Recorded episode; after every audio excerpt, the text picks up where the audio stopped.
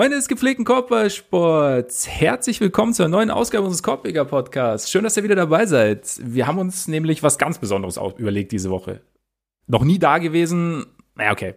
Nicht ganz. Auf jeden Fall, es gibt ein Mailback. Weil momentan, wir sind ja in der Phase kurz vor Training Camp. Es passiert jetzt nicht so wahnsinnig viel. Klar, es gibt so hin und wieder mal die eine oder andere Nachricht, der eine verlängert einen Vertrag, der andere schaut, dass er seinen Vertrag nicht bei dem Team beenden muss, darf, bei dem er momentan ist, gemeinsam mit selbigem Team. Aber am besten ist natürlich, wenn wir ein bisschen Input von außen bekommen. Und deswegen haben wir euch bei Patreon gefragt, Nachfragen. Und ihr habt netterweise reagiert. Und äh, deshalb sitzt auch heute wieder mir gegenüber, die zweite Woche in Folge zurück, der direkt wieder Unverzichtbare. Ole Freaks. Mein Name ist Max Marbeiter und ähm, Ole, wie ist es wieder so mitten im NBA-Business? Ach, bisher würde ich sagen, bin ich eher noch so ein bisschen an der an der Peripherie, aber das äh, das geht ganz gut. Also ich ich äh, hatte mir das auch als Ziel gesetzt, mich so langsam wieder wieder einzugrooven und das das tue ich jetzt. Also zwischen zwischen Windelwechseln und und Einkaufswagen schieben und Kinderwagen schieben, besser gesagt, äh, bleibt dann auch ein bisschen Zeit dafür, sich wieder ein bisschen mehr mit der Materie zu befassen. Also äh, geht ganz gut. Sehr gut. Du bist quasi noch so ähm, so Stadium Sommer Gym ein bisschen Workout am eigenen Spiel feilen und dann so langsam wieder Richtung Training Camp schauen. Sozusagen. Ja, sehr schön. Es sehr gibt schön. aber von mir natürlich auch diverse Videos, wo ich äh, 30 Dreier in Folge reinwerfe. Also da, davon gehe ich aus. Die habe ich nur noch nicht veröffentlicht, aber die, die sind auf jeden Fall in der Mache, weil pure, pure, äh, pure Sweat und so, weißt schon. Auf jeden Fall, auf jeden Fall äh, Work hard, Play hard und so. Also Hashtag that slow grind, weißt schon. so ist es, so ist es. Auf jeden Fall äh, ist es schön. Wir hatten ja vor zwei, drei Wochen, glaube ich, schon mal ein Patreon-Mailback, ein reines Patreon-Mailback. Ähm, nur mit mir und jetzt endlich wieder auch äh, die, die passende Kompetenz dazu. Heute quasi, und wir haben, was, was ich halt krass finde, also auch so ab, apropos so ein bisschen über den Sommer dran arbeiten, dass wir jetzt hier Synergien schaffen, ne? Also quasi Fragen bei Patreon gestellt, Antwort, Fragen von unseren Patrons bekommen und dann hier auf normalen Feed veröffentlicht. Also bei uns ist halt auch Stillstand gibt's bei uns nicht, ne? So ist es. So ist es. Und äh, es hat sich auf jeden Fall wieder gelohnt. Ihr habt nämlich äh, sehr, sehr gute Fragen gestellt. Also ich freue mich schon drauf. Wir werden, natürlich, es kamen auch wieder diverse rein. Wir werden versuchen, sie alle unterzubringen. Sollte es nicht ganz reichen, werden wir sie aber auf jeden Fall noch unterbringen, beziehungsweise eventuell Ole dann alleine. Ich bin halt mal so, bin so auf Abruf momentan. aber da werden wir dann sehen. Und ähm, Ole, du hast gesagt, vorher, ach, warte mal, ganz kurz natürlich noch, bevor wir direkt reingehen. Patreon, keine Ahnung, der eine oder andere fragt sich, was mit Patreon, irgendwie Patrons, bla bla. Wir haben eine Patreon-Seite, ne? Patreon.com slash Korpiger Podcast und Korpiger mit. Vollkommen richtig. Und da könnt ihr uns äh, sehr, sehr gerne mit monatlichen Beiträgen unterstützen, wenn ihr findet, dass das, was wir hier tun, unterstützenswert ist. Vielen, vielen Dank an all die das schon tun. Und da gibt's eben die Möglichkeit, einerseits regelmäßigen Mailback zu starten und andererseits für Formate wie 25 Minutes or Less, bei dem wir über spontan über Themen sprechen, die gerade vorgefallen sind. Schaut da gerne mal vorbei. Und jetzt, Ole, du hast vorher gesagt, du hättest noch eine Frage an mich von Twitter. Und ich bin sehr gespannt, deswegen will ich direkt reingehen. Ja, machen wir das. Also die kamen gestern quasi äh, aus Versehen rein. Also ich glaube, da war noch gar nicht äh, bekannt, dass es eine, eine Patreon, eine Mailback-Folge geben wird. Aber eine Frage hat mich trotzdem erreicht und da die irgendwie zu kompliziert war, meiner Meinung nach, für, äh, für ein paar Zeichen auf Twitter, dachte ich, reden wir einfach mal drüber. Und Ja. zwar von Markus, der gefragt hat, ob Luca, also Luka Doncic für mich bisher das Jahrhunderttalent ist und wenn nein, wer dann?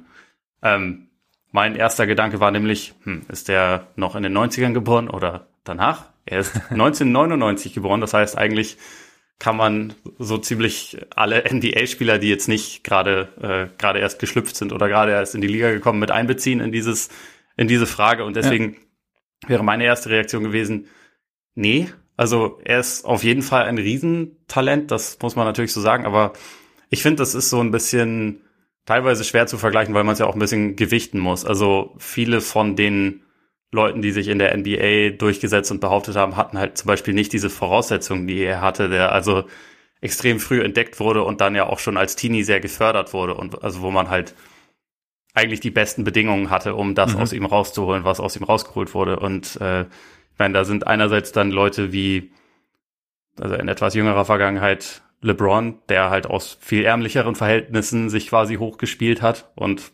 offensichtlich eine ganz gute Karriere hingelegt hat. Es gibt auch, also auch Leute wie Magic Johnson, der, glaube ich, in dem in dem Alter, wo Luca jetzt ist, halt auch schon Finals MVP war und, und College Champion war und so. Also ich finde das ein bisschen schwer zu gewichten. Und was mir noch dazu einfiel, wie sieht man denn da jemanden wie Janis, der mhm.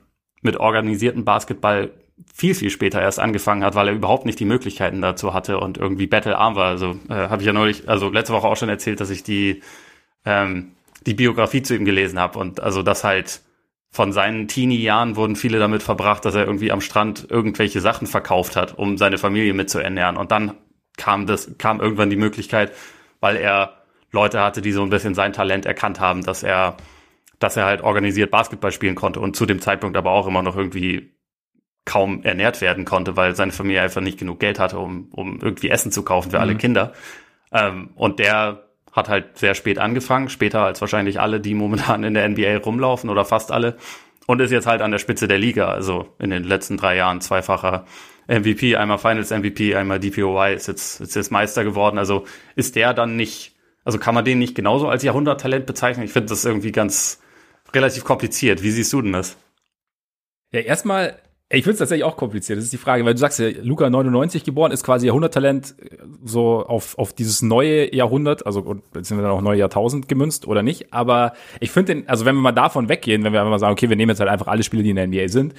Äh, Janis finde ich schon interessant, also gerade wenn man so den Sprung sich anschaut, den er gemacht hat. Also von, ähm, ja, halt einfach Prospect und großes Projekt damals und gewisse Anlagen und dann halt innerhalb kurzer Zeit so dieses ja, diese, diese Urgewalt halt irgendwie geworden ist. Es ist jetzt halt, Janis ist halt, also ich komme jetzt nicht in die, auf die harten Schiene von wegen keine Skills. Bei ihm ist halt diese Physis und Körperbeherrschung schon einfach brutal. Und äh, dazu kommt natürlich ja. auch noch ein, ein, sehr, sehr hoher äh, Basketball-IQ. Also ich meine, das sieht man ja schon, dass er, also für jemanden, wie du auch sagst, der, der so spät angefangen hat, Basketball organisiert zu spielen, der dann einfach schon das immer, also so bisschen on the fly sozusagen lernt, wie ein Spiel liest und wie er mit gewissen Coverages, wie er auf gewisse Coverages reagiert und das halt auch eigentlich im Laufe dieser Playoffs gefühlt gelernt hat oder vielleicht auch einfach ähm, sich gelernt hat, sich mit unterschiedlichen Looks irgendwie wohler zu fühlen, die ihm die Defense irgendwie gibt.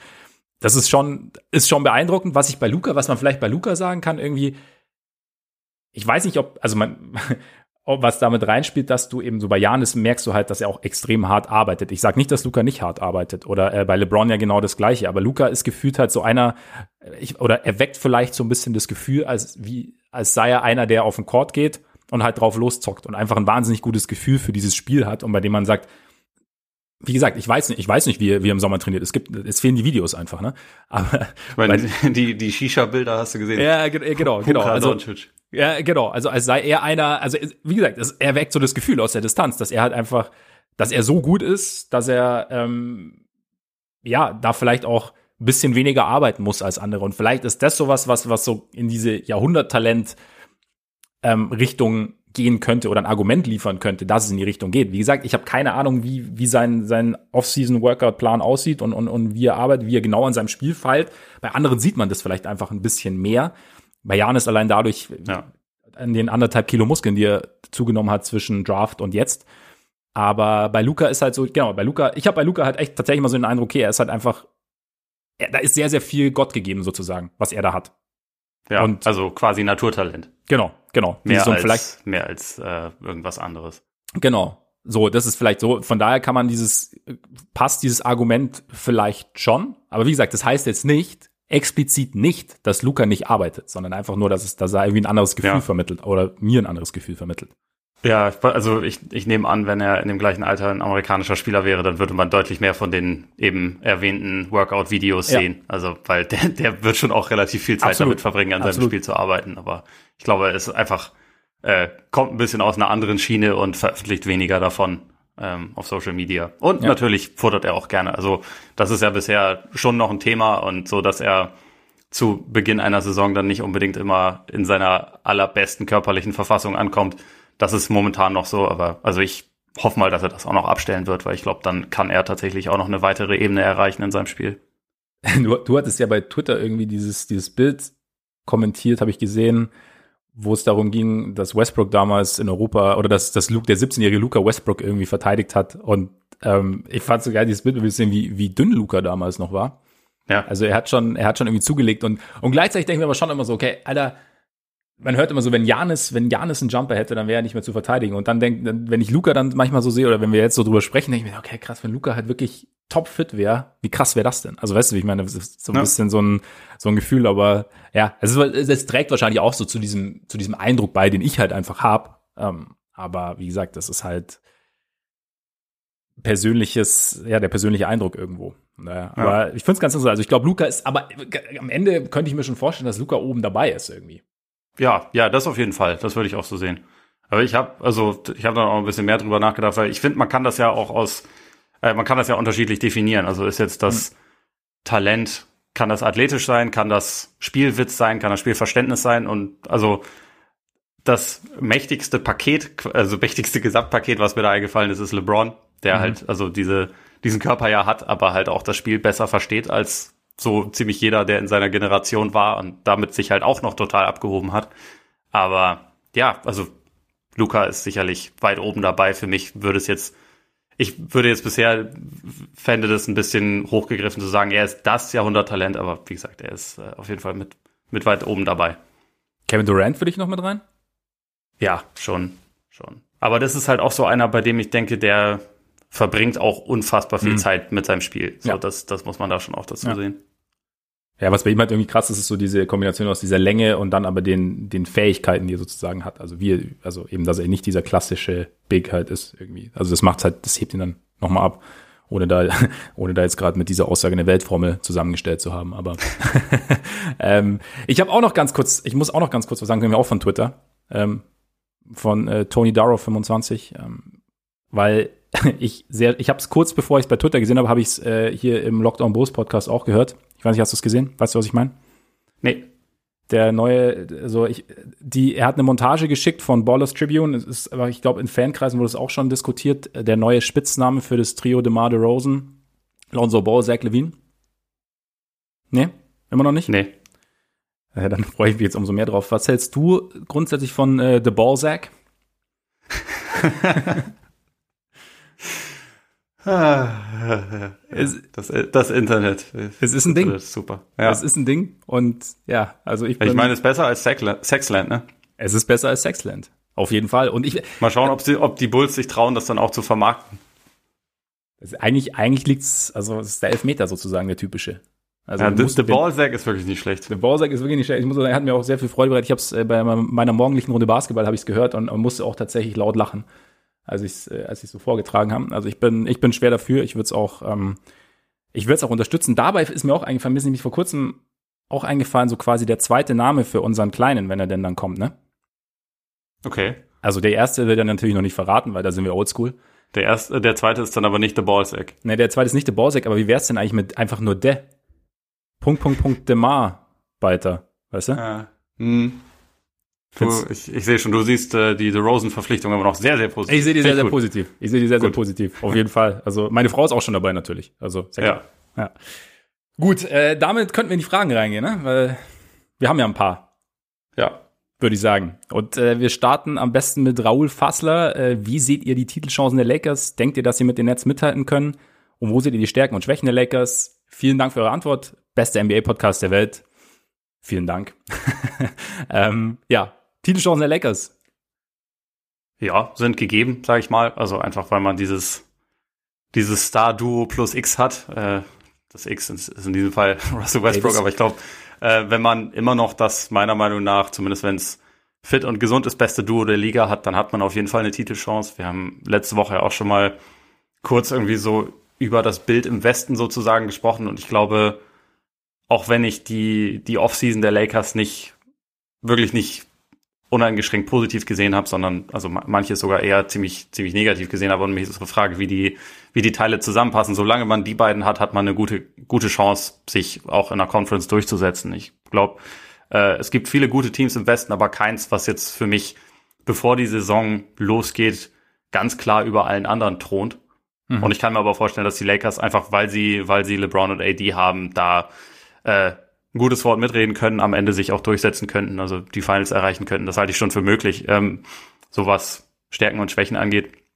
Ich glaube, sie haben auf jeden Fall das, das Shooting-Problem, was sie über die letzten Jahre hatten, sind sie angegangen. Dadurch haben sie aber zumindest personell einiges geopfert, was, was Defense angeht. Also das war über die letzten beiden Jahre eigentlich die größte Stärke des Teams und da kann man jetzt mal gespannt sein, ob sie das mit dem Personal, was sie jetzt haben, aufrechterhalten können, weil also sie haben jetzt viel viel Rim Protection. Sie haben zwar Marc Gasol jetzt verloren, der in die zweite spanische Liga zu seinem Heimatclub wechselt, weil er darauf mehr Bock hat äh, und wohl auch ein bisschen davon verletzt war, dass er seinen Starting-Spot an Andre Drummond äh, verloren hat letzte Saison.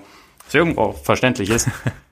Das ja. war immer noch der cleverste ähm, Center-Verteidiger, den sie hatten. Den haben sie jetzt nicht mehr, aber trotzdem, Rim Protection ist eigentlich ja nicht ihr Problem. Da haben sie schon ganz gute Leute. Die Frage ist jetzt so ein bisschen, wie sie den Druck auf dem Flügel aufrechterhalten können, nachdem sie also unter anderem Alex Caruso und Kentavious Caldwell Pope und die Saison davor Danny Green verloren haben, weil viele von den Guards, die sie jetzt haben, sind halt nicht in erster Linie gute Verteidiger, sondern verdienen ihr Geld eher quasi am anderen Ende des Courts. Ähm, da wird man jetzt mal sehen können, wie wichtig oder also wie sehr sich Taylor Horton Tucker verändern, äh, verbessern kann, weil das jemand ist, der da, glaube ich, eine Lücke füllen könnte. Der aber halt bisher noch nicht die Riesenrolle gespielt hat. Also der soll eine größere Rolle haben, aber die muss er auch erstmal ausfüllen können. Aber ansonsten ist das halt, glaube ich, schon eine potenzielle Schwachstelle. Und trotzdem, wie gesagt, ich glaube, sie haben durchaus, durchaus Chancen, wenn LeBron und AD gesund bleiben, dass sie, dass sie im Westen durchkommen können. Weil, weil er die Netz ja auch erwähnt hat und du hast jetzt gesagt, das beste Duo der Liga, siehst du jetzt, also tatsächlich LeBron AD zum Beispiel jetzt auch vor Durant Harden als Duo. Ja, ich meine, das, das ist dann äh, 1a und 1b, würde ich mal sagen. Mhm. Ich glaube, der, der defensive Aspekt, die Dominanz, die AD da entwickeln kann und dieser, dieser direkte Fit zusammen würde mich bei ihnen noch knapp so die, die Nase vorn haben. Aber gut, wenn man gesehen hat, wie, wie Durant in den Playoffs auch verteidigt hat und da, wenn ich davon ausgehe, und das tue ich momentan, dass Durant jetzt gerade der beste Spieler der Welt ist, dann ist es schon sehr knapp zwischen den beiden. Ähm, es hängt so ein bisschen davon ab, wie, wie sieht ein Harden jetzt eigentlich dann aus nach, nach seiner Verletzung. Ähm, aber das kann man bei Davis natürlich auch sagen. Also ich glaube, mit beiden Duos macht man definitiv nichts falsch. Aber ja. äh, ich würde jetzt, glaube ich, so auch wahrscheinlich aus altem Urvertrauen sagen, LeBron und AD ganz knapp vorne. Mhm. Aber wenn jemand sagt, eher Durant und Harden, dann nehme ich dem das auch nicht übel oder halte ihn für einen, äh, für einen Lügner. für einen dreckigen Lügner. Äh, einen miesen. Aber ja, also ich finde, ich persönlich sehe die Netz, also wir kommen, wir haben ja später auch noch eine Frage ausführlicher zu den Netz, deswegen jetzt gehe ich jetzt nicht so intensiv, also so in die Tiefe drauf ein, aber ich sehe die Netz, je länger ich drüber nachdenke, eigentlich schon schon auch noch mal als, als deutlich vor den Lakers. Also wir haben zwar bei den Nets auch. auch. auch die defensiven Fragen. Ja, genau, also jetzt genau, nur, nur allgemein, weil, weil, er, weil er gefragt hat auch, also Raoul, ähm, ob sie mit den Nets mithalten können. Und für mich ist halt so dieses, dieses Setup, also mal, mal auf Harden und Durant aufbauen, dann noch Kyrie dazu und halt so, wie sie es jetzt auch außenrum, wie sie außenrum Tiefe geschaffen haben, haben wir ja letzte Woche auch mal kurz drüber gesprochen. Finde ich schon, da, da wirken sie für mich schon wie das, wie das komplettere Team einfach auch, weil bei den Lakers für mich schon auch sehr, sehr viele Fragezeichen sind nach diesem Umbruch in der Peripherie, glaube ich, hast du es auch letzte Woche genannt. Ähm, was, wie, wie die neuen Rollenspieler da reinpassen. Also vor allem wie halt, also ein Team, das, das, das so gut verteidigt hat über die letzten Jahre, wie, wie das jetzt, wenn es einen großen Teil seiner, seiner besten Verteidiger verliert, wie das dann in der kommenden Saison wieder eine Defense stellen wird. Und auch da haben wir es natürlich schon oft gesagt, dass die Lakers ja am Anfang, als, es, als Frank Vogel gesagt hat, wir wollen eines der besten Defense-Teams der Liga sein, als er nach LA kam, war ich gedacht, wie soll das funktionieren? Es hat funktioniert. Also von daher, ich, ich möchte es nicht ausschließen. Ich bin nur momentan, sehe ich es, also ist es für mich einfach ein Fragezeichen. Und dann, du hast ja Tellen Horton Tucker angesprochen, war für mich bis jetzt auch immer so ein bisschen, bisschen ein Versprechen. Also ich hatte dann auch so ein bisschen den Eindruck, dass sie ihm jetzt auch in den Playoffs, also er hatte so seine Momente, aber ich hatte, ich, also ich persönlich hatte den Eindruck, dass so ein bisschen dieser letzte, dieses letzte, dieser letzte Schuss Vertrauen gefehlt hat. Und der kann natürlich jetzt kommen, weil ich meine, er, er ist immer noch sehr, sehr jung gewesen damals, hatte sich immer, hatte sich noch nicht so lang ins Team reingespielt und dann, jetzt ist er jetzt eine, eine weitere Offseason ist durch, sozusagen. Ein paar Spiele sind gegangen, Caruso ist gegangen, KCP ist gegangen, also von daher kann es schon sein. Aber ich bin gespannt, wie er dann halt eben mit einer, mit einer größeren Rolle dann auch zurechtkommt und wie groß sein, sein Impact dann sein wird. Und das ist natürlich dann wieder ein Punkt, wo du dann sagen kannst, wenn, wenn er funktioniert, dann haben sie da wieder einen, der, der vom, von seinen Anlagen her als ja, einer, der einen Korb attackieren kann, der unangenehm verteidigen kann, der eine gewisse äh, Spannbreite mitbringt, dann da irgendwo dem Team insgesamt gut tut, ist immer so ein bisschen, bisschen banal, aber da wieder eine, eine Stärke kreieren kann, sagen wir es mal so. Ja. Bin halt gespannt, wie sie halt eben so die, die Mellows und so dieser Welt integrieren. Und auf Kendrick Nunn bin ich auch gespannt. Also ich weiß nicht. Wie siehst du den Kendrick Nunn generell so bei den Lakers? Ja, ich glaube, offensiv wird er ihnen helfen. Defensiv wird er, glaube ich, lernen müssen und da auch wahrscheinlich ein bisschen an seinem an seinem Fokus noch so ein bisschen arbeiten. Ich halte das zwar nicht für unmöglich, weil er jetzt körperlich ja schon die Voraussetzung mitbringt, dass er, dass er da kein Minusverteidiger sein muss. Aber in Miami fand ich ihn da schon häufig eher, eher schwach. Und also, wenn man bedenkt, dass er bei dem tiefen Playoff-Run, den die Heat hatten, eigentlich komplett aus der, aus der ähm, Rotation geflogen mhm. ist, bis er dann aus der Not geboren, weil sich der halbe Kader verletzt hatte, irgendwann wieder entmottet wurde.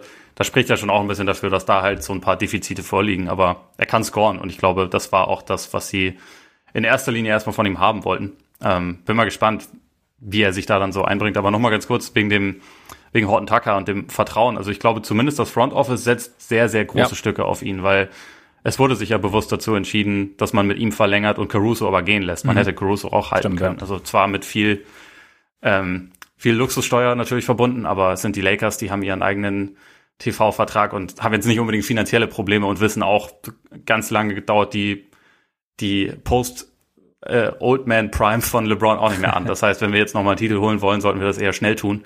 Und dass die sich dann entschieden haben, wir lassen Caruso gehen, der ist entbehrlich und äh, halten aber Horton Tucker auf jeden Fall, spricht ja schon auch dafür, dass die sehr große Stücke auf ihn halten. Und deswegen, der muss jetzt eigentlich eine relativ große Rolle spielen. Wie er damit zurechtkommt, klar, müssen wir mal sehen.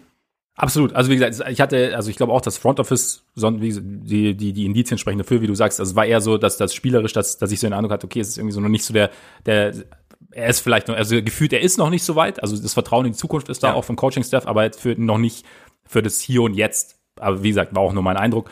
Aber ja, ich bin gespannt. Also auf jeden Fall auf, auf Horton Tucker und dann Genau. Ich will, ja, ich finde, die Lakers sind trotzdem halt für mich schon, schon eine sehr, sehr große Wundertüte. Gerade wenn du Regular Season anschaust und dir dann so ein bisschen die Jazz anschaust und die in der Regular Season tendenziell immer ähm, durchaus solide performen. Ob es dann, ob sie dann wirklich da, also wo sie reinkommen und dann, ja klar, aber ich sehe sie schon auch leicht favorisiert. Ja, in den Playoffs würde ich sie aber klar vor den ja. Jazz sehen. Ja, nee, genau, den, genau, eben. Und dann ist halt, und der, der X-Faktor, sorry, und, äh, sorry. Und der X-Faktor Westbrook ist halt dann irgendwie auch schon. Ich bin schon auch gespannt auf, also wie, wie das funktioniert, wie er sich da einfügt, was, was wir für einen Westbrook sehen und wie es mit LeBron und AD zusammen funktioniert. Sie. Und trotzdem, ich stimme dir auf jeden Fall zu. Momentan, bevor es losgeht, schweben die Nets so ein bisschen über allen ja. anderen. Aber über die sprechen wir sicherlich auch noch. Eben, eben. Jetzt gehen wir erstmal aber Richtung Dallas, denn äh, Baron Hakon, Baron Hakon, fragt, glaubt ihr, dass Porzingis nach seiner ersten vollständigen und verletzungsfreien Vorbereitung seit langem an alte Leistungen anknüpfen kann? Und wenn nicht, was sind Dallas Optionen, das Missverständnis dann zu beenden? Ich bin ja, ich bin ja Team mal abwarten gewesen bei Porzingis. Also, wie gesagt, also genau aus diesen, aus diesen Gründen einfach, ja, weil, weil eigentlich seit er in Dallas angekommen ist, ist immer so, das Ding war, okay, jetzt erstmal Verletzungen auskurieren und dann sich irgendwie wieder langsam in Form spielen und dann irgendwie gucken. Ich meine, die große Frage bei ihm ist natürlich immer, wie, wie so ein großer Spieler mit so einem auch hohen Schwerpunkt wie bei ihm, der und mit dieser der physischen Komponente, also seiner, seiner Physis, wie, wie, er, wie er so gebaut ist, haben ja viele Experten auch schon gesagt, dass es halt schwierig sein könnte nach diesen ganzen Verletzungen, wie sein, wie sein Körper darauf reagiert. Das heißt, ob er an die alten Leistungen anknüpfen können wird, dass er, also was ist vielleicht auch die Frage, was die alten Leistungen sind. Also in New York, wo er dieser schon so ein bisschen dieser Rim Protector war, der eben vor den Dreier treffen konnte. Also das wäre natürlich so der Optimalfall. Also gerade glaube ich, wir haben ja in den, in den Playoffs auch oft gesagt, dass defensiv es halt einfach wahnsinnig übel aussieht mit ihm. Ja. Und dass da wahrscheinlich sogar noch mehr der Punkt ist, dass er, dass er da wieder eine, zumindest einen solider, einen soliden Part spielen kann einfach. Dass er, dass er seine Länge nutzen kann, um den Ring so ein bisschen zu beschützen, dass er sich halbwegs bewegen kann. Und das ist halt natürlich schon die Frage, was, also wie viel, wie viel hat er insgesamt körperlich an Speed verloren und an, an Beweglichkeit verloren durch die ganzen Verletzungen. Und vielleicht auch ähm, vom Kopf her. Also wie, wie bewegt, was haben die Verletzungen mit seinem Kopf gemacht? Was, wie wirkt sich das dann auf seinen, seinen Bewegungsablauf aus? Da ist ja hier physisch und, äh, Physis und Psyche spielen da ja ganz gern irgendwie zusammen. Ähm, ich könnte mir aber schon vorstellen, dass es gut tut, jetzt so eine ganze Offseason zu haben mal ohne Verletzung quasi äh, reingegangen zu sein in die Offseason. Was dann, äh, mein Gott, in Dallas ist irgendwie so viel, wird so viel spekuliert, dass er unzufrieden sei, dass das Verhältnis mit Luca nicht gut ist. Aber was, wie nimmt er dann jetzt auch die Rolle an? Sagt er, okay, ähm, ich, ich bin halt diese zweite Geige und versuche sozusagen Lukas Talent größ äh, bestmöglich zu nutzen. A für mich, aber auch B so zu spielen, dass Luca, dass wir Lukas Einfluss maximieren können zusammen. Ist er wird er, wird er mehr zum Floor Stretcher wieder, kriegt er, kriegt das irgendwie hin, eine Sicherheit reinzubringen, dass er, dass er zumindest, wenn er den Ball gegen kleinere Spieler hat, es, es so nutzen kann, dass er vielleicht über sie drüber wirft, dass er dann nicht sich, sich gezwungen fühlt, aufzuposten, was ja bis jetzt nicht seine Stärke war. Also es sind, glaube ich, also ein bisschen Faktoren und dann natürlich wieder neue Coaching einsetzen will. Ja, das ist natürlich auch ein wichtiger Punkt. Ähm, ganz kurz, also, weil ich fand das auch ein wichtiger Punkt, Punkt, den du angesprochen hast, mit den alten Leistungen, nach denen gefragt wird. Also, ich weiß nicht, ob das so vielen Leuten bewusst ist, aber, also, weil man viel ja auch kritisiert hatte irgendwie an seiner, auch an seiner Rolle in der, in der Offense und so die letzte Saison war mit Abstand seine effizienteste als Scorer, seitdem mhm. er in der NBA ist. Das, äh, dass das so eklatant war, war mir tatsächlich auch nicht bewusst. Aber er war jetzt bei 55 Prozent Effective Field Goal ähm, Percentage, was nicht mega hoch ist, aber trotzdem für ihn mit Abstand Karrierebest war, äh, Bestwert war.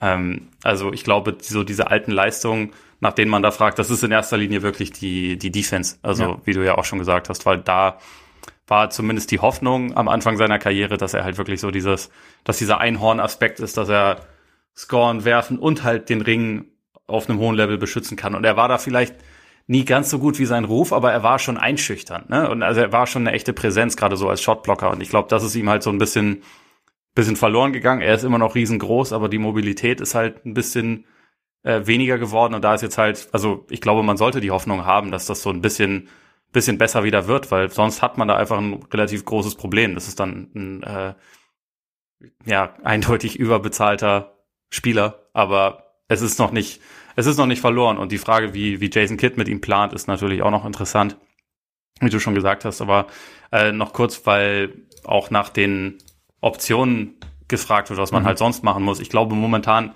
ist eigentlich fast die einzige Option, dass man da ein bisschen Geduld hat und mal schaut, was äh, wie sieht er jetzt aus nach so einer Offseason? Weil das Einzige, was man jetzt gerade machen würde, äh, könnte, ist ein Problem für Problem-Trade. Also man würde jetzt gerade nicht sagen können, hey Leute, wir, wir bieten Porzingis an, was gibt ihr uns? Und würde irgendwas zurückbekommen, was das Team jetzt wirklich besser macht. Weil es sind einfach so, er hat noch drei Jahre Vertrag, er verdient noch über 100 Millionen Dollar und momentan ist sein Wert als Spieler halt nicht gerade auf dem Höhepunkt. Deswegen muss man eigentlich fast und ich glaube, also die Mavs haben ihn ja, glaube ich, schon verfügbar gemacht, aber offensichtlich keine Angebote bekommen. Und das wird sich auch erstmal nicht ändern, bis man halt bessere Eindrücke von ihm bekommt. Und deswegen, ich kann mir schon vorstellen sogar, dass die Mavs so ein bisschen darauf spekulieren. Der Saisonstart ist ganz gut. Er sieht auch vernünftig aus als Scorer und trotzdem weiß man intern, weil er hat ja tatsächlich auch nach außen hin schon einige ziemlich kritische Sachen gesagt, mhm. ähm, dass man vielleicht nicht diesen Vertrag mit ihm zusammen erfüllt. Aber man guckt erstmal, sind vielleicht die ersten Saisonmonate gut, wirkt er gesund und findet man dann eine Lösung. Also entweder per Trade oder man setzt sich nochmal zusammen und sagt, hey, Christoph, es läuft doch jetzt gerade ganz gut. Hast du nicht doch Bock, hier zu bleiben? Weil jetzt gerade macht Spaß. So, ja. Äh, ich glaube, momentan ist es schon nötig, dass man halt erstmal diese ein bisschen Geduld hat und natürlich dann auch hofft, dass er sich nicht zu, also wenn die Saison anfängt, ganz schnell wieder verletzt, was bei ihm leider, muss man natürlich dazu sagen, einfach bisher in seiner Karriere eine relativ große Wahrscheinlichkeit hat, dass das wieder passiert. Ja, das ist natürlich immer so, das, das schwebt natürlich immer so über der ganzen Sache, dass da irgendwie eine, eine Verletzung kommen könnte. Aber eben, ich glaube auch, dass also ein Trade sehr, sehr schwierig ist. Mir kam jetzt so gerade, ich meine, äh, es kam jetzt dieses John Wall-Gerücht auf, haben wir später auch noch eine Frage dazu. Wenn du, wenn, wäre wär das für dich eine Option, dass die Mavs sagen, hey, wir haben Jason Kidd, einen der smartesten Point Guards so der letzten 20 Jahre, wir probieren es mit John Wall statt Porzingis. Also ich weiß nicht genau, wie es dann vertraglich aussehe, aber äh, würde das überhaupt Sinn ergeben neben Luca oder? Ja, ich habe ja gesagt, Problem für Problem. Ja, ja genau, ja genau. Da, da bin ich da drauf. Das trifft ganz gut.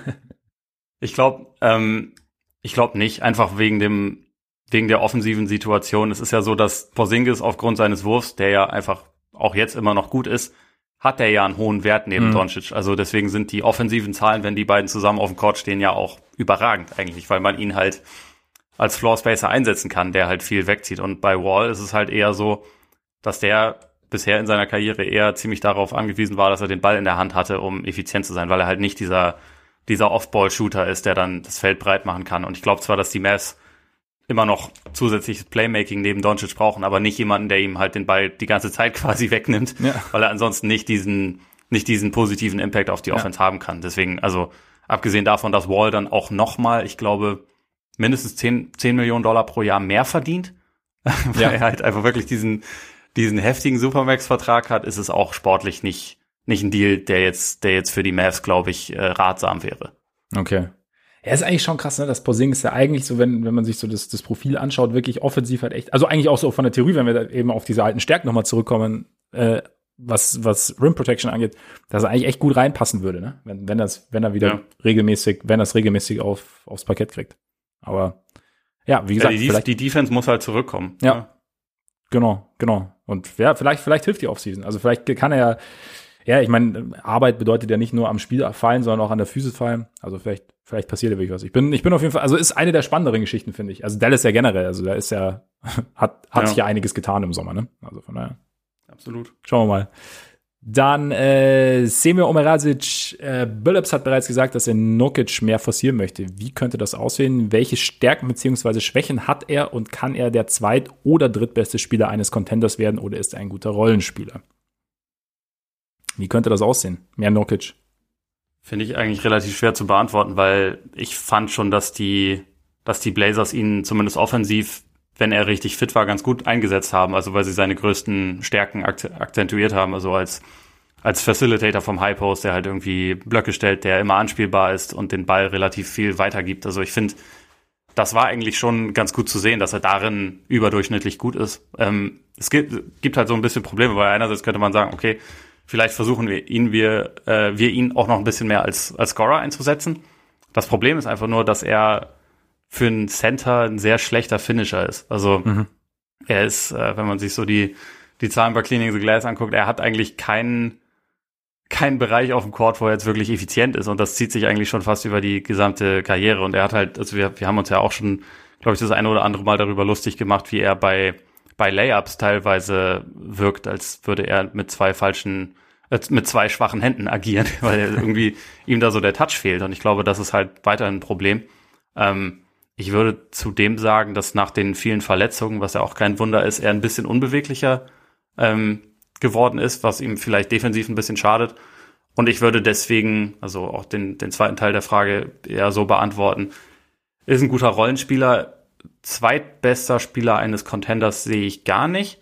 Drittbester Spieler vielleicht, wenn aber neben Lillard oder nach Lillard nicht der zweitbeste McCollum ist, sondern jemand, der nochmal deutlich besser ist. Also, weil äh, ich finde, Nurkic ist ein, ist ein wertvoller, guter NBA-Spieler, aber so diese, diesen Sprung Richtung, Richtung Star, was das ja eigentlich dann wäre, was hier gefragt wird, den sehe ich eher nicht. Oder, also siehst du ihn da grundsätzlich anders? Äh, nee, ich bin im Endeffekt bin ich bei dir. Ich habe mich jetzt auch gerade gefragt, als du so aufgezählt wie sie ihn eingesetzt haben. Also im Endeffekt und dann eben auf die Frage, dass, dass Billups ihm mehr forcieren will, ob, ob ihn die Blazers jetzt nicht eigentlich eh schon so nahe des Optimums eingesetzt haben. Also, keine Ahnung, da kommt, kann jetzt natürlich, es kommt ein neuer Coach rein, Billups wird sich jetzt auch angeschaut haben, hat vielleicht auch seine eigenen Ideen. Ich selber hm, sehe es jetzt auch noch nicht. Eben, die, du hast die Finishing-Probleme irgendwie angesprochen. Das heißt im Endeffekt, das ist ein Ding, ich, ich weiß nicht, ob es als, als noch mehr als Screener, wobei sie das ja auch schon gemacht haben. Also ich, ich sehe es irgendwie, also ich bin im Endeffekt bei dir. Ich würde ihn vielleicht sogar noch mehr so ein bisschen in so, eine, so einen Zwischenraum vielleicht so packen zwischen drittbester Spieler eines Contenders und sehr, sehr guter Rollenspieler. Also so, er, er ist jetzt, er ist, er kann, glaube ich, meine, er war schon, er war ja auch in der Vergangenheit schon sehr, sehr wichtig für die defensive Identität des Teams. Hat man ja auch gesehen, als er raus war. Nicht, weil er jetzt der der Überverteidiger ist, aber glaube ich, weil er da schon so dieses, so dieser, er kann schon so diese offensive und defensive äh, Glue sozusagen sein, der alles so ein bisschen zusammenhält und alles und, und da, dafür sorgt, dass es funktioniert. Ich glaube, das, das schon. Ähm, aber ich finde ihn auch wahnsinnig schwer einzuschätzen jetzt so nach, nach diesen ganzen Verletzungen. Es war ja auch immer so ein bisschen on-off und dann irgendwie gerade noch äh, und dann zurückgekommen und, und, und dann direkt irgendwie Playoffs und alles nicht so. Da sind wir jetzt auch so ein bisschen vielleicht so an dieser, bei dieser Porzingis-Frage auch, ob er jetzt ob diese Offseason jetzt auch noch ein bisschen, ob er die besser nutzen kann, sozusagen, jetzt mal ohne Verletzung und dann da noch irgendwas draufpacken kann. Aber ich glaube, äh, ich, tu, ich sehe es momentan selber, es ist schwer, ihn noch mehr zu forcieren, ohne dass er seine äh, sein Finishing verbessert. Also einfach, weil das so, ein, so ja. eigentlich so dieses Riesending war. Also, dass die Optionen ja theoretisch da sind, dass er auch mit Lillard ein Pick and Roll spielen kann und er dann hart Richtung Ring rollt. Und dann halt abschließt. Aber wenn halt dann quasi dieser Abschluss dann das Problem ist, dann sehe ich es noch ein bisschen also kompliziert, wie du ihn, wie du ihn jetzt mehr forcierst. Du hast ja auch gesagt, also als also Facilitator vom High Post und so haben sie ihn schon relativ viel genutzt. Ich weiß nicht, ob man sein Passing vielleicht noch besser nutzen kann, aber grundsätzlich, ja, es ist, sehe ich selber noch nicht. Das heißt natürlich noch ganz, ganz lang nicht, dass es nicht funktioniert. Ich bin, äh, deswegen, ich bin gespannt, was, was, was, was Billups daraus macht, im Endeffekt. Ja. Also vielleicht gibt's ein paar mehr Post-Touches oder so, das ja. kann halt schon sein. Ne? Wir wissen ja auch nicht genau, wie die, wie die Vorstellungen von, von Billups dann sind als, ja, als Head Coach, genau. weil wir das halt bisher noch nicht gesehen haben. Ja. Aber dann fahren wir fort mit Sebastian Metzner. Schadet es der Entwicklung eines jungen Spielers wie zum Beispiel SGA, wenn er bei einem Team spielt, das über mehrere Jahre tankt im Vergleich zu einem Doncic, wo zumindest versucht wird zu gewinnen. Für mich sind das zwei Sonderfälle, die hier genannt werden. ähm, also SGA erstmal, weil er halt schon durchaus ambitioniert in seiner ersten Saison mit den Clippers gespielt hat und dann in der zweiten natürlich neben, neben Chris Paul. Ich glaube, ein junger Spieler, es kann schon passieren, dass der in Situationen, wo es halt um nichts geht, dass der sich so ein paar schlechte Angewohnheiten draufpackt, aber davor sollten ein, eigentlich diese beiden ersten Saisons, die er hatte, schützen. Also vor mhm. allem die neben Chris Paul, der, glaube ich, ja ein ultimativer Profi ist und einem jungen Spieler, glaube ich, ganz, ganz viel mitgibt. Äh, ich glaube, viele, die in der in der Saison bei OKC neben CP3 gespielt haben und grundsätzlich ganz viele Leute, die im Lauf seiner Karriere mit ihm zusammengespielt haben, die haben extrem davon profitiert, von ihm zu lernen. Und ich glaube, äh, bei SGA ist das auch so. Grundsätzlich finde ich es trotzdem eine relevante Frage, weil wenn man jetzt sagen würde, SGA wird von OKC gedraftet und die ersten drei, vier Jahre sind alle so, wie jetzt die letzte Saison war, wo man zwischendurch feststellt, hey, du bist zu gut, wir nehmen, wir ziehen dich jetzt aus dem Verkehr mit einer, mit einer Bagatelle, mit der du dann am Ende irgendwie 35 Spiele oder so verpasst, weil wir nicht noch ein Spiel gewinnen wollen. Das ist, das ist was anderes. Und das sollte man, glaube ich, auch nicht zu, nicht zu lange auf jeden Fall machen. Und grundsätzlich sollte man immer darauf achten, selbst in einer Tanking-Situation, dass man halt Veteranen im Team hat, die vielleicht dann nicht mehr unbedingt dazu führen, dass du 30 Spiele mehr gewinnst, aber die halt dir so eine gewisse professionelle Mentalität vermitteln können. Ich glaube, da muss man schon drauf achten in einer, auch in einer Tanking-Situation. Und das hatten sie aber zum Beispiel letzte Saison auch mit unter anderem Al Horford, der ja mhm. da war und glaube ich da auch ein bisschen was, auch wenn er natürlich bei den Celtics immer der Lockerroom-Cancer war, das dürfen wir nicht vergessen. Aber absolut, absolut. ich glaube, also so der, der Ansatz sollte schon da sein. Und trotzdem, SGA ist jemand, um den ich mir gerade wegen den Erfahrungen in den ersten beiden Jahren nicht viele Sorgen mache. Und bei Doncic wiederum, der ist halt auch insofern ein Sonderfall, weil er halt auch schon in Europa auf dem allerhöchsten Niveau gespielt hat. Und da, da mhm. äh, das wäre schon ein Zeitpunkt gewesen, wo man ja ansonsten sagen könnte, vielleicht packt er da schlechte Angewohnheiten drauf, aber ist ja offensichtlich nicht der Fall. Deswegen kann man ihn da, finde ich, aber auch nicht wirklich als normales Beispiel sehen, weil er halt einfach nochmal ein bisschen anderen Weg hingelegt hat. Ja, also Doncic, glaube ich, ist tatsächlich ein Sonderfall und, und bei SGA, also ich finde ich finde die Frage generell, generell sehr interessant. Also ich meine, wir hatten, das Thema kommt ja auch immer mal wieder auf. Wir hatten es ja selber auch schon ein paar Mal irgendwie, was, wie genau, also diese, diese Bad Habits, die dann irgendwie, die sich dann irgendwie einschleichen. Und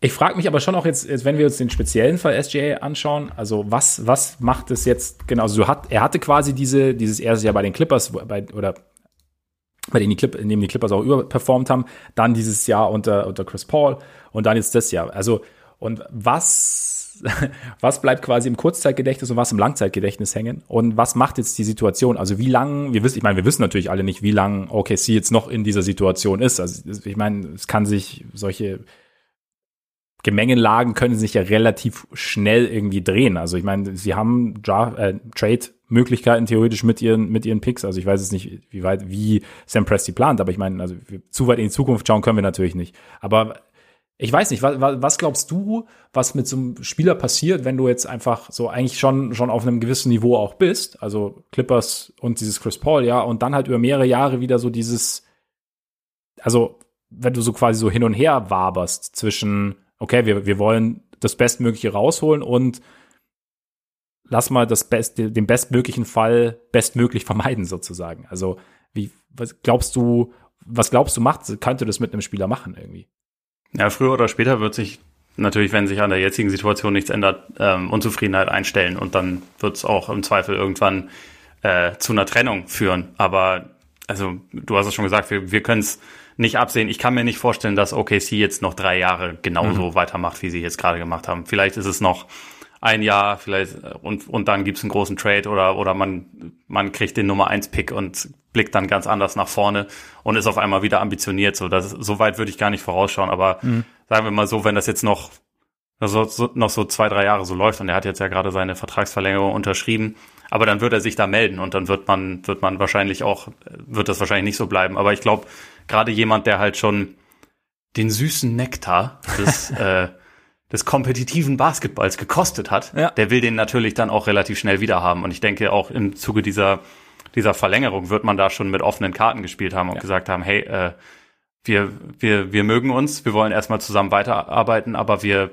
es ist uns auch allen klar, dass es nicht genau so weitergehen kann, wie es jetzt gerade gelaufen ist, weil auf Dauer möchte ich dann auch mal eine ganze Saison spielen und zeigen, dass ich einer der besten jungen Spieler der Liga bin, weil äh, das hat SGA schon angedeutet, mhm. aber er konnte es halt noch nicht auf dem äh, auf eine Art und Weise zeigen, wie es jetzt zum Beispiel Trey Young zeigen kann, ja. wo, der halt jetzt die ersten beiden Jahre ja auch ein fürchterliches Team hatte, aber dann auf einmal ging es halt ganz schnell und man hatte ein vernünftiges Team und hat jetzt einen richtig tiefen Playoff-Run hingelegt. Also da will der natürlich, also will SGA natürlich auch hin. Ja. Früher oder später wird man ihm das möglich machen müssen, sonst gibt's, sonst gibt's dann halt eine Trennung. Aber das ist noch ein bisschen weiter in, in der Zukunft, würde ich sagen. Ja, also ich meine, im Endeffekt haben wir, also wenn wenn es gerade zu einer Verlängerung kommt, also da wird ja auch mehr gesprochen als hier ist der Vertrag, möchtest du ihn haben? Ja, okay, hier, okay, ich unterschreibe. Sondern da, klar. Meistens. Da wird, da wird auch so ein bisschen, nicht immer, aber meistens. Da wird wahrscheinlich auch ein bisschen über die Zukunft gesprochen werden, von daher ist ganz gut. Ganz, ganz kurz, was mir gerade kam. Wie, wie bewertest, wie, oder hast du eine Möglichkeit für dich, einen Spieler zu bewerten, wie, wie äh, SGA jetzt nach so einer Saison, also seine, seine Entwicklung zu bewerten? Oder ist es für dich, ist es für dich schwer?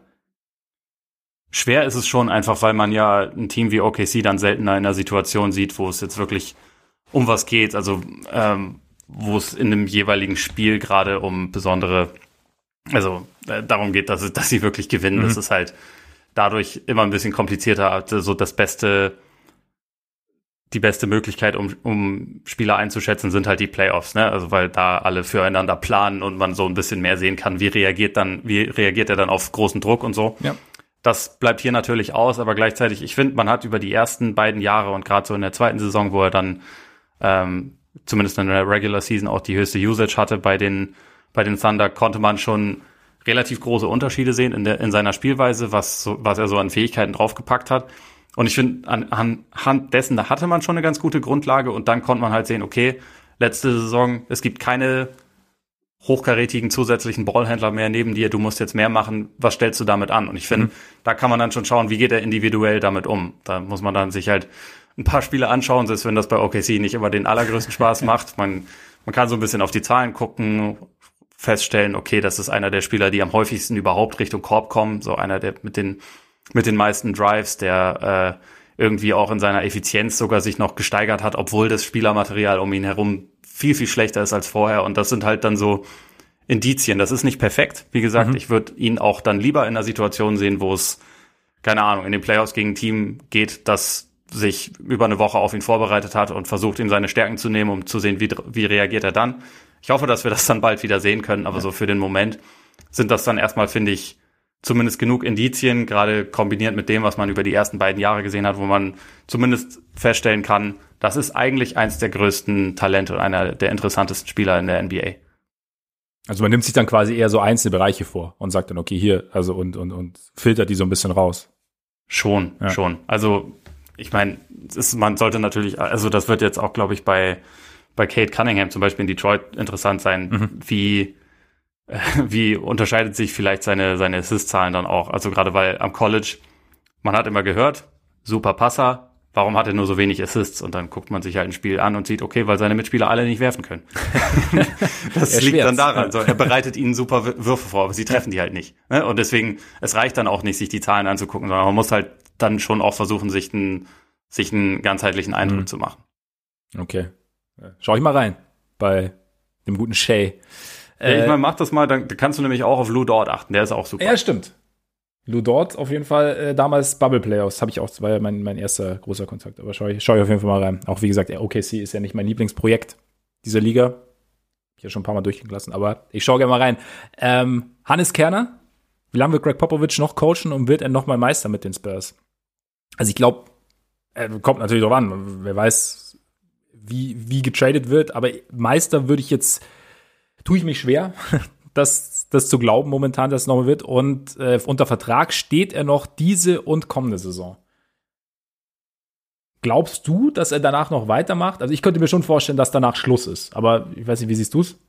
Ich kann es mir eigentlich auch vorstellen, dass er dann irgendwann genug hat. Aber letztendlich, also meine, meine kurze Antwort auf die Frage, so lange wie er will und nein. Ich glaube, die Spurs sind momentan weiter weg als die meisten Franchises, einfach weil es keinen, ähm, es gibt noch nicht den Typ, der Franchise-Player sein könnte in dem Team. Und das ist halt so mal der erste Baustein, wenn du in so einer Rebuild-Situation bist. Sie haben jetzt gerade zum ersten Mal so richtig alle Weichen auf Rebuild gestellt und das ist eigentlich ein längerfristiges Projekt. Und also, selbst wenn ich mir vorstellen könnte, dass Popovic auch nach diesem Vertrag dann vielleicht nochmal Bock hat, noch eine weitere Saison oder so zu machen, ich kann mir nicht vorstellen, dass er lange genug da bleiben wird, um wirklich nochmal so eine ganze, so ein ganzes neues Team aufzubauen. Und deswegen, ja, glaube ich eher nicht. Aber er kann so lange coachen, wie er will, einfach ja. weil er weil er Pop ist natürlich. Auf jeden Fall. Ist halt, ist aber echt ganz interessant. Wenn du jetzt überlegst, eigentlich ist es ja eigentlich auch irgendwie eine Luxussituation für die Spurs und vielleicht auch für, für Popovic jetzt eben ganz interessant, wie du sagst, hat jetzt so, sozusagen ein Fundament für die Zukunft zu legen. Also, ich meine, sie haben ja, sie haben jetzt noch nicht diesen Franchise-Player, sie haben jetzt den Marty Rosen natürlich auch abgegeben, den ähm, potenziellen ganz großen Franchise-Player.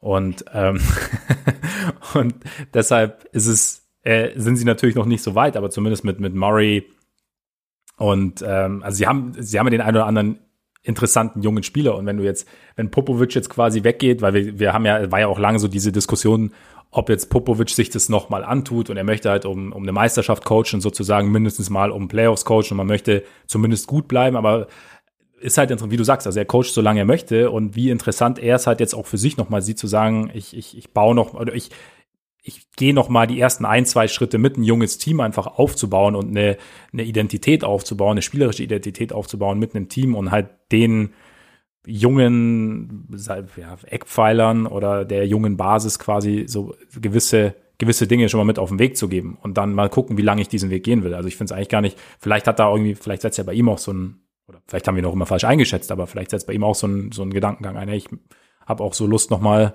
ja, in, in die Richtung zu gehen. Ja, bin, bin ich gespannt auf jeden Fall, was da sich so in den nächsten ein, zwei Jahren, im Endeffekt sollte er nicht vorher aufhören, aber in zwei Jahren seines Vertrages sich da noch so ergibt.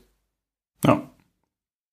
Dann, Paul Eichenbohm, meint ihr, Janis kann wieder einen Schritt nach vorne machen und so zusammen mit den Bucks Brooklyn selbst in Vollbesetzung gefährlich werden? Sind die Bucks dann vielleicht sogar Favorit im Osten? Der Jumper ist es, oder?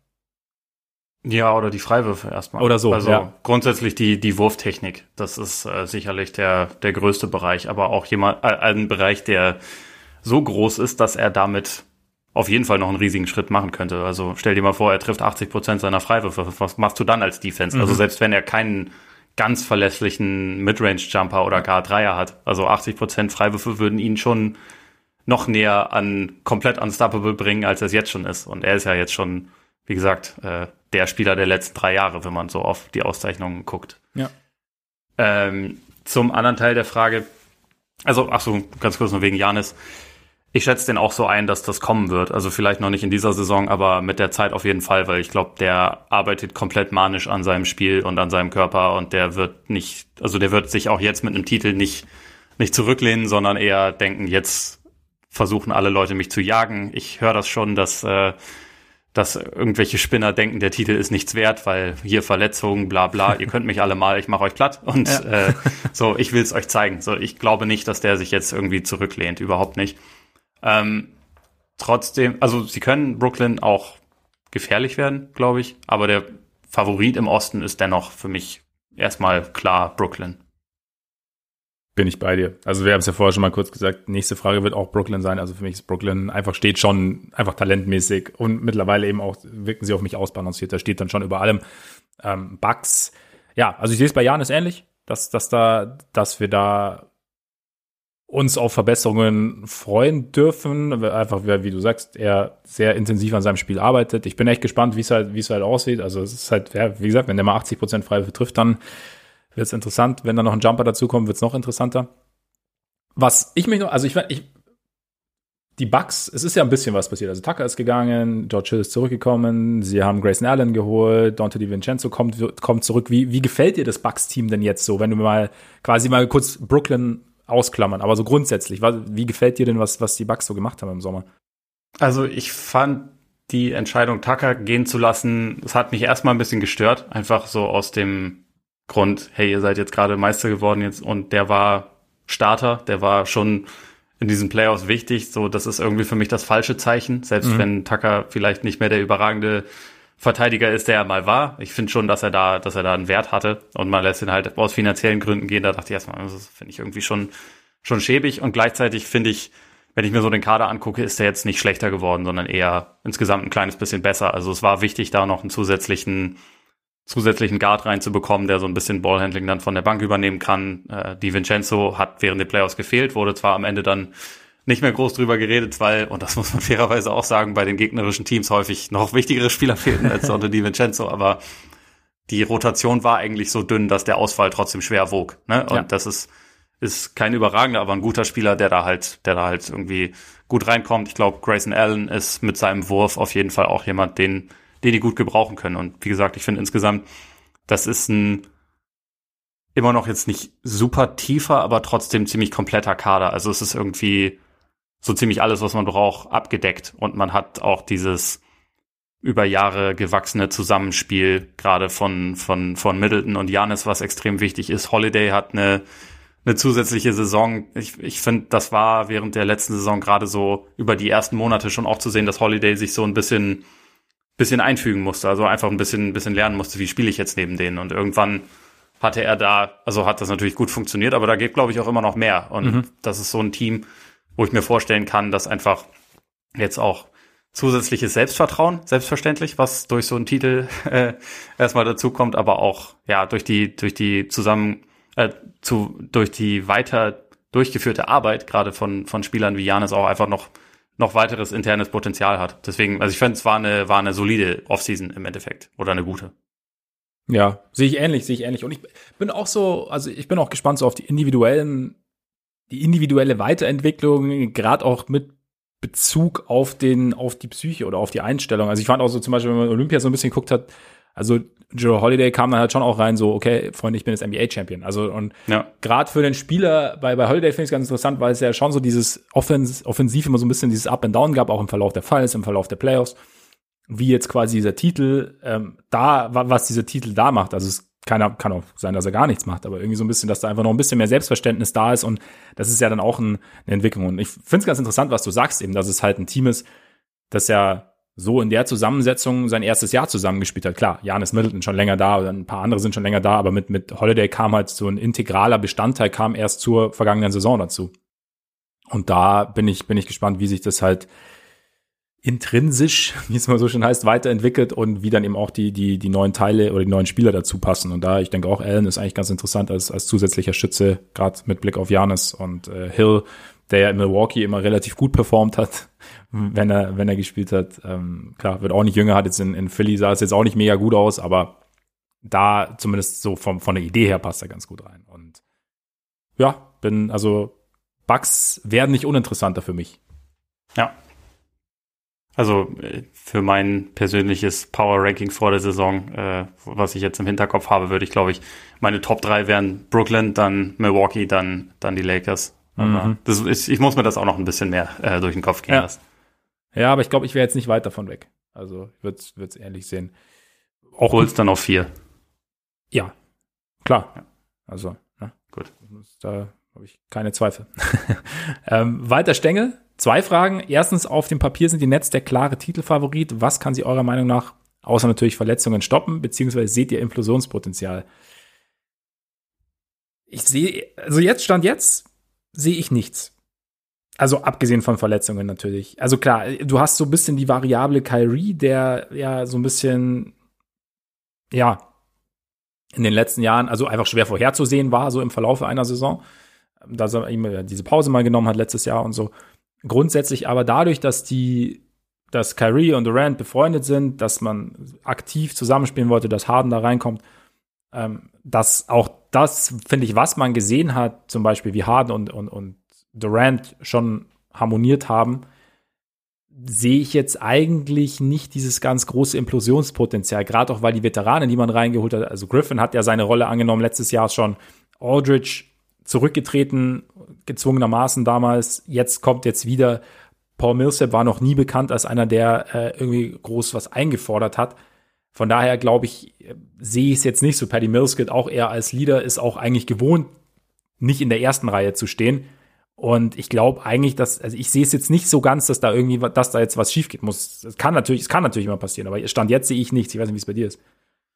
Nee, also äh, ich glaube jetzt auch nicht, dass das irgendwie um, um Rollen oder, oder Wurfverteilung geht oder irgendwas. Äh, es kann natürlich immer passieren, dass Kyrie zum schlechtesten Zeitpunkt in irgendein YouTube-Rabbit-Hole fällt und dann irgendwelche Verschwörungstheorien verbreitet und keine Lust mehr hat zu zocken oder so. Das geht jederzeit, aber ich würde mal damit auch nicht rechnen. Ich, ich glaube, also Rein sportlich kann man aber natürlich trotzdem sagen, vielleicht reicht's defensiv nicht. Ne? Also das wäre das wäre ein Punkt. Das wäre ja. so das Fragezeichen. Ich glaube, offensiv muss dieses Team eigentlich alles kaputt machen. Ähm, ich glaube, die werden ziemlich sicher den den ähm, Rekord für die beste Offense ever aufstellen. Also der wird ja derzeit sowieso Jahr für Jahr gebrochen, aber sie können da eine ganz gute eine ganz gute Marke aufstellen, schätze ich mal. Defensiv ist halt einfach die Frage und das wird auch das äh, das Thema dann in Richtung Playoff sein, ob's, ob sie da gut genug sind oder nicht schlecht genug sind, damit die überragende Offense sie, sie halt tragen kann. Aber ansonsten sehe ich da jetzt auch nicht die ganz großen Baustellen. Also zwar sind, sind da mehrere etwas eigene Charaktere versammelt, aber mhm. wie du schon gesagt hast, sie sind halt miteinander befreundet und sind, glaube ich, auch alle so drauf, dass die äh, Bock haben, es der Welt zu zeigen, dass sie, dass sie halt das zusammen regeln können auf ihre Art und Weise. Ähm, sie haben mit Harden jemanden, der auch noch nicht Meister geworden ist, der da sicherlich extra motiviert sein wird und dann auch nicht. Ich meine, wir haben es ja letzte Saison auch schon gesehen. Sie haben zwar nur ein paar Spiele zusammen gemacht, aber da konnte man ja erkennen, wie die Rollenverteilung ist. Also er ist mehr, mehr Facilitator, die anderen beiden sind mehr, mehr Scorer und wenn die anderen beiden auf der Bank sitz, äh, sitzen, dann kann er mehr sein Houston-Ding machen und so. Ja. Das lässt sich ja relativ gut miteinander kombinieren und deswegen glaube ich da jetzt auch nicht, dass man, dass es irgendwie an persönlichen Zwisten oder so scheitern wird. Das äh, würde mich sehr wundern. Sollte es trotzdem passieren, wem würdest du es am meisten gönnen? Also Spieler und Mannschaft. Also Teil 2 der Frage, welchem Spieler oder welcher Mannschaft könnte dieses Jahr den Titel am meisten? Eure Mannschaft mal ausgenommen. Ja, ist, ist vielleicht ein bisschen äh, lame und ich glaube auch nicht dran, also ich glaube nicht dran, dass sie nochmal so weit kommen, aber äh, Christopher Paulus einerseits, okay. weil das äh, eine Legende ohne Titel. Äh, ist halt, finde ich immer, finde ich immer sad. Ich finde alle, alle von den größten Spielern sollten im Idealfall äh, einen Titel holen, auch wenn das nicht, nicht realistisch ist, aber äh, gönne ich ihnen halt irgendwie immer. Und die Suns einfach, weil sie jetzt in ihrer Geschichte schon einige Male ziemlich nah dran waren und es halt immer nicht geklappt hat, weil man dann im Endeffekt doch wieder gegen gegen eine Übermacht spielen musste oder zumindest gegen äh, irgendein Team, gegen das es dann nicht gereicht hat aus irgendwelchem Grund. Also äh, ich glaube, es war jetzt die, war es die dritte oder die vierte Finals-Teilnahme der Franchise-Geschichte. Und sie hatten ja auch in den Nash-Jahren, waren sie mehrfach ziemlich nah dran und teilweise auch, also haben die Liga ja total geprägt und waren so mit das mit das geilste Team auf jeden Fall zu der Zeit und haben halt keinen Titel geholt. Deswegen diese Franchise hätte es irgendwann mal verdient, aber ich glaube nicht dran. Ich bin Spieler äh, Mitchell tatsächlich. Also ich bin jetzt kein riesen Jazz-Fan, aber ich mag Donovan Mitchell eigentlich einfach irgendwie. Und äh, also mag sein Spiel, mag, wie er sich weiterentwickelt hat, finde ihn irgendwie auch, also er kommt mir auch rüber wie ein, wie ein angenehmer, wie ein angenehmer Zeitgenosse. Lillard würde ich es auch gönnen, tatsächlich. Ja, klar. Und ähm, dann ähm, ja, Juan Toscano Anderson natürlich noch. ich dachte, du sagst Andrew Wiggins. Ja, Aber haut ja in die gleiche Kerbe, ne? Haut in die gleiche Kerbe, also er wäre auch dabei. Er wäre auch, und, und ja gut, Clay natürlich sowieso, ne? Er hat zwar schon ein paar, aber nach den zwei Jahren oder? Clay kann immer mehr haben. Clay kann immer mehr. Und Clay gönnen wir alles Glück der Welt. Und Teams, äh, die Nuggets tatsächlich irgendwie, weil auch das einfach, also A, bin ich ja großer Freund von, von Murray, der natürlich erst im Verlauf der Saison zurückkommen wird, deswegen sehe ich es auch eher kritisch. Dann ähm, Jokic sowieso ist über die Jahre gewachsen, irgendwie das Team irgendwie cool zusammengestellt, haben irgendwie auch irgendwie einen Stil, den ich ganz, ganz gern mag. Also von daher Nuggets. Da jetzt vielleicht ganz kurz so, also aus ähm, aktuellem Anlass, was hältst du denn von der, von der Verlängerung von, von Aaron Gordon? Vier Jahre, 92 Millionen? Ist eine Menge Holz. Ähm, also gerade auch in Kombination, dass es das letzte Jahr eine Player-Option hat. So, so wie er in den Playoffs gespielt hat, hätte man da auch sagen können, äh, am Ende vielleicht eher Team-Option. Aber ja. andererseits, er ist halt noch ziemlich jung. Also ich glaube, er, obwohl er schon seit 40 Jahren in der NBA spielt, ist er, glaube ich, immer noch erst 25 oder 26. Also man kann davon ausgehen, dass er noch auf einem auf einem recht hohen Level spielen wird, sich vielleicht auch noch ein bisschen verbessert. Und also wir haben das ja letzte Saison, als sie für ihn getradet haben, auch gesagt, eigentlich passt er da halt genau rein. Und eigentlich brauchen sie so einen, so einen Spielertypen, der sich halt mehr über Defense definiert, der halt vorne, vorne Cuts macht und so und halt im Idealfall eher dein viert- oder fünftbester Spieler offensiv ist. Ähm, mhm. Das war in den Playoffs dann leider nicht mehr gegeben nach dem Murray-Ausfall, aber eigentlich ist das seine Rolle und wenn er die ausfüllt, dann ist es zwar viel Geld, aber besseren, also eine bessere Version von dem Spieler würden sie wahrscheinlich eh nicht bekommen. Deswegen finde ich es dann, finde ich dann okay. Meine Frage ist jetzt eher, was mit Michael Porter Jr. passiert, der ja vermutlich auch in den nächsten paar Tagen dann nachziehen wird, weil dann hast du natürlich, du hast den Kern dann zusammen, aber du bezahlst auch sehr, sehr viel Geld für diesen Kern.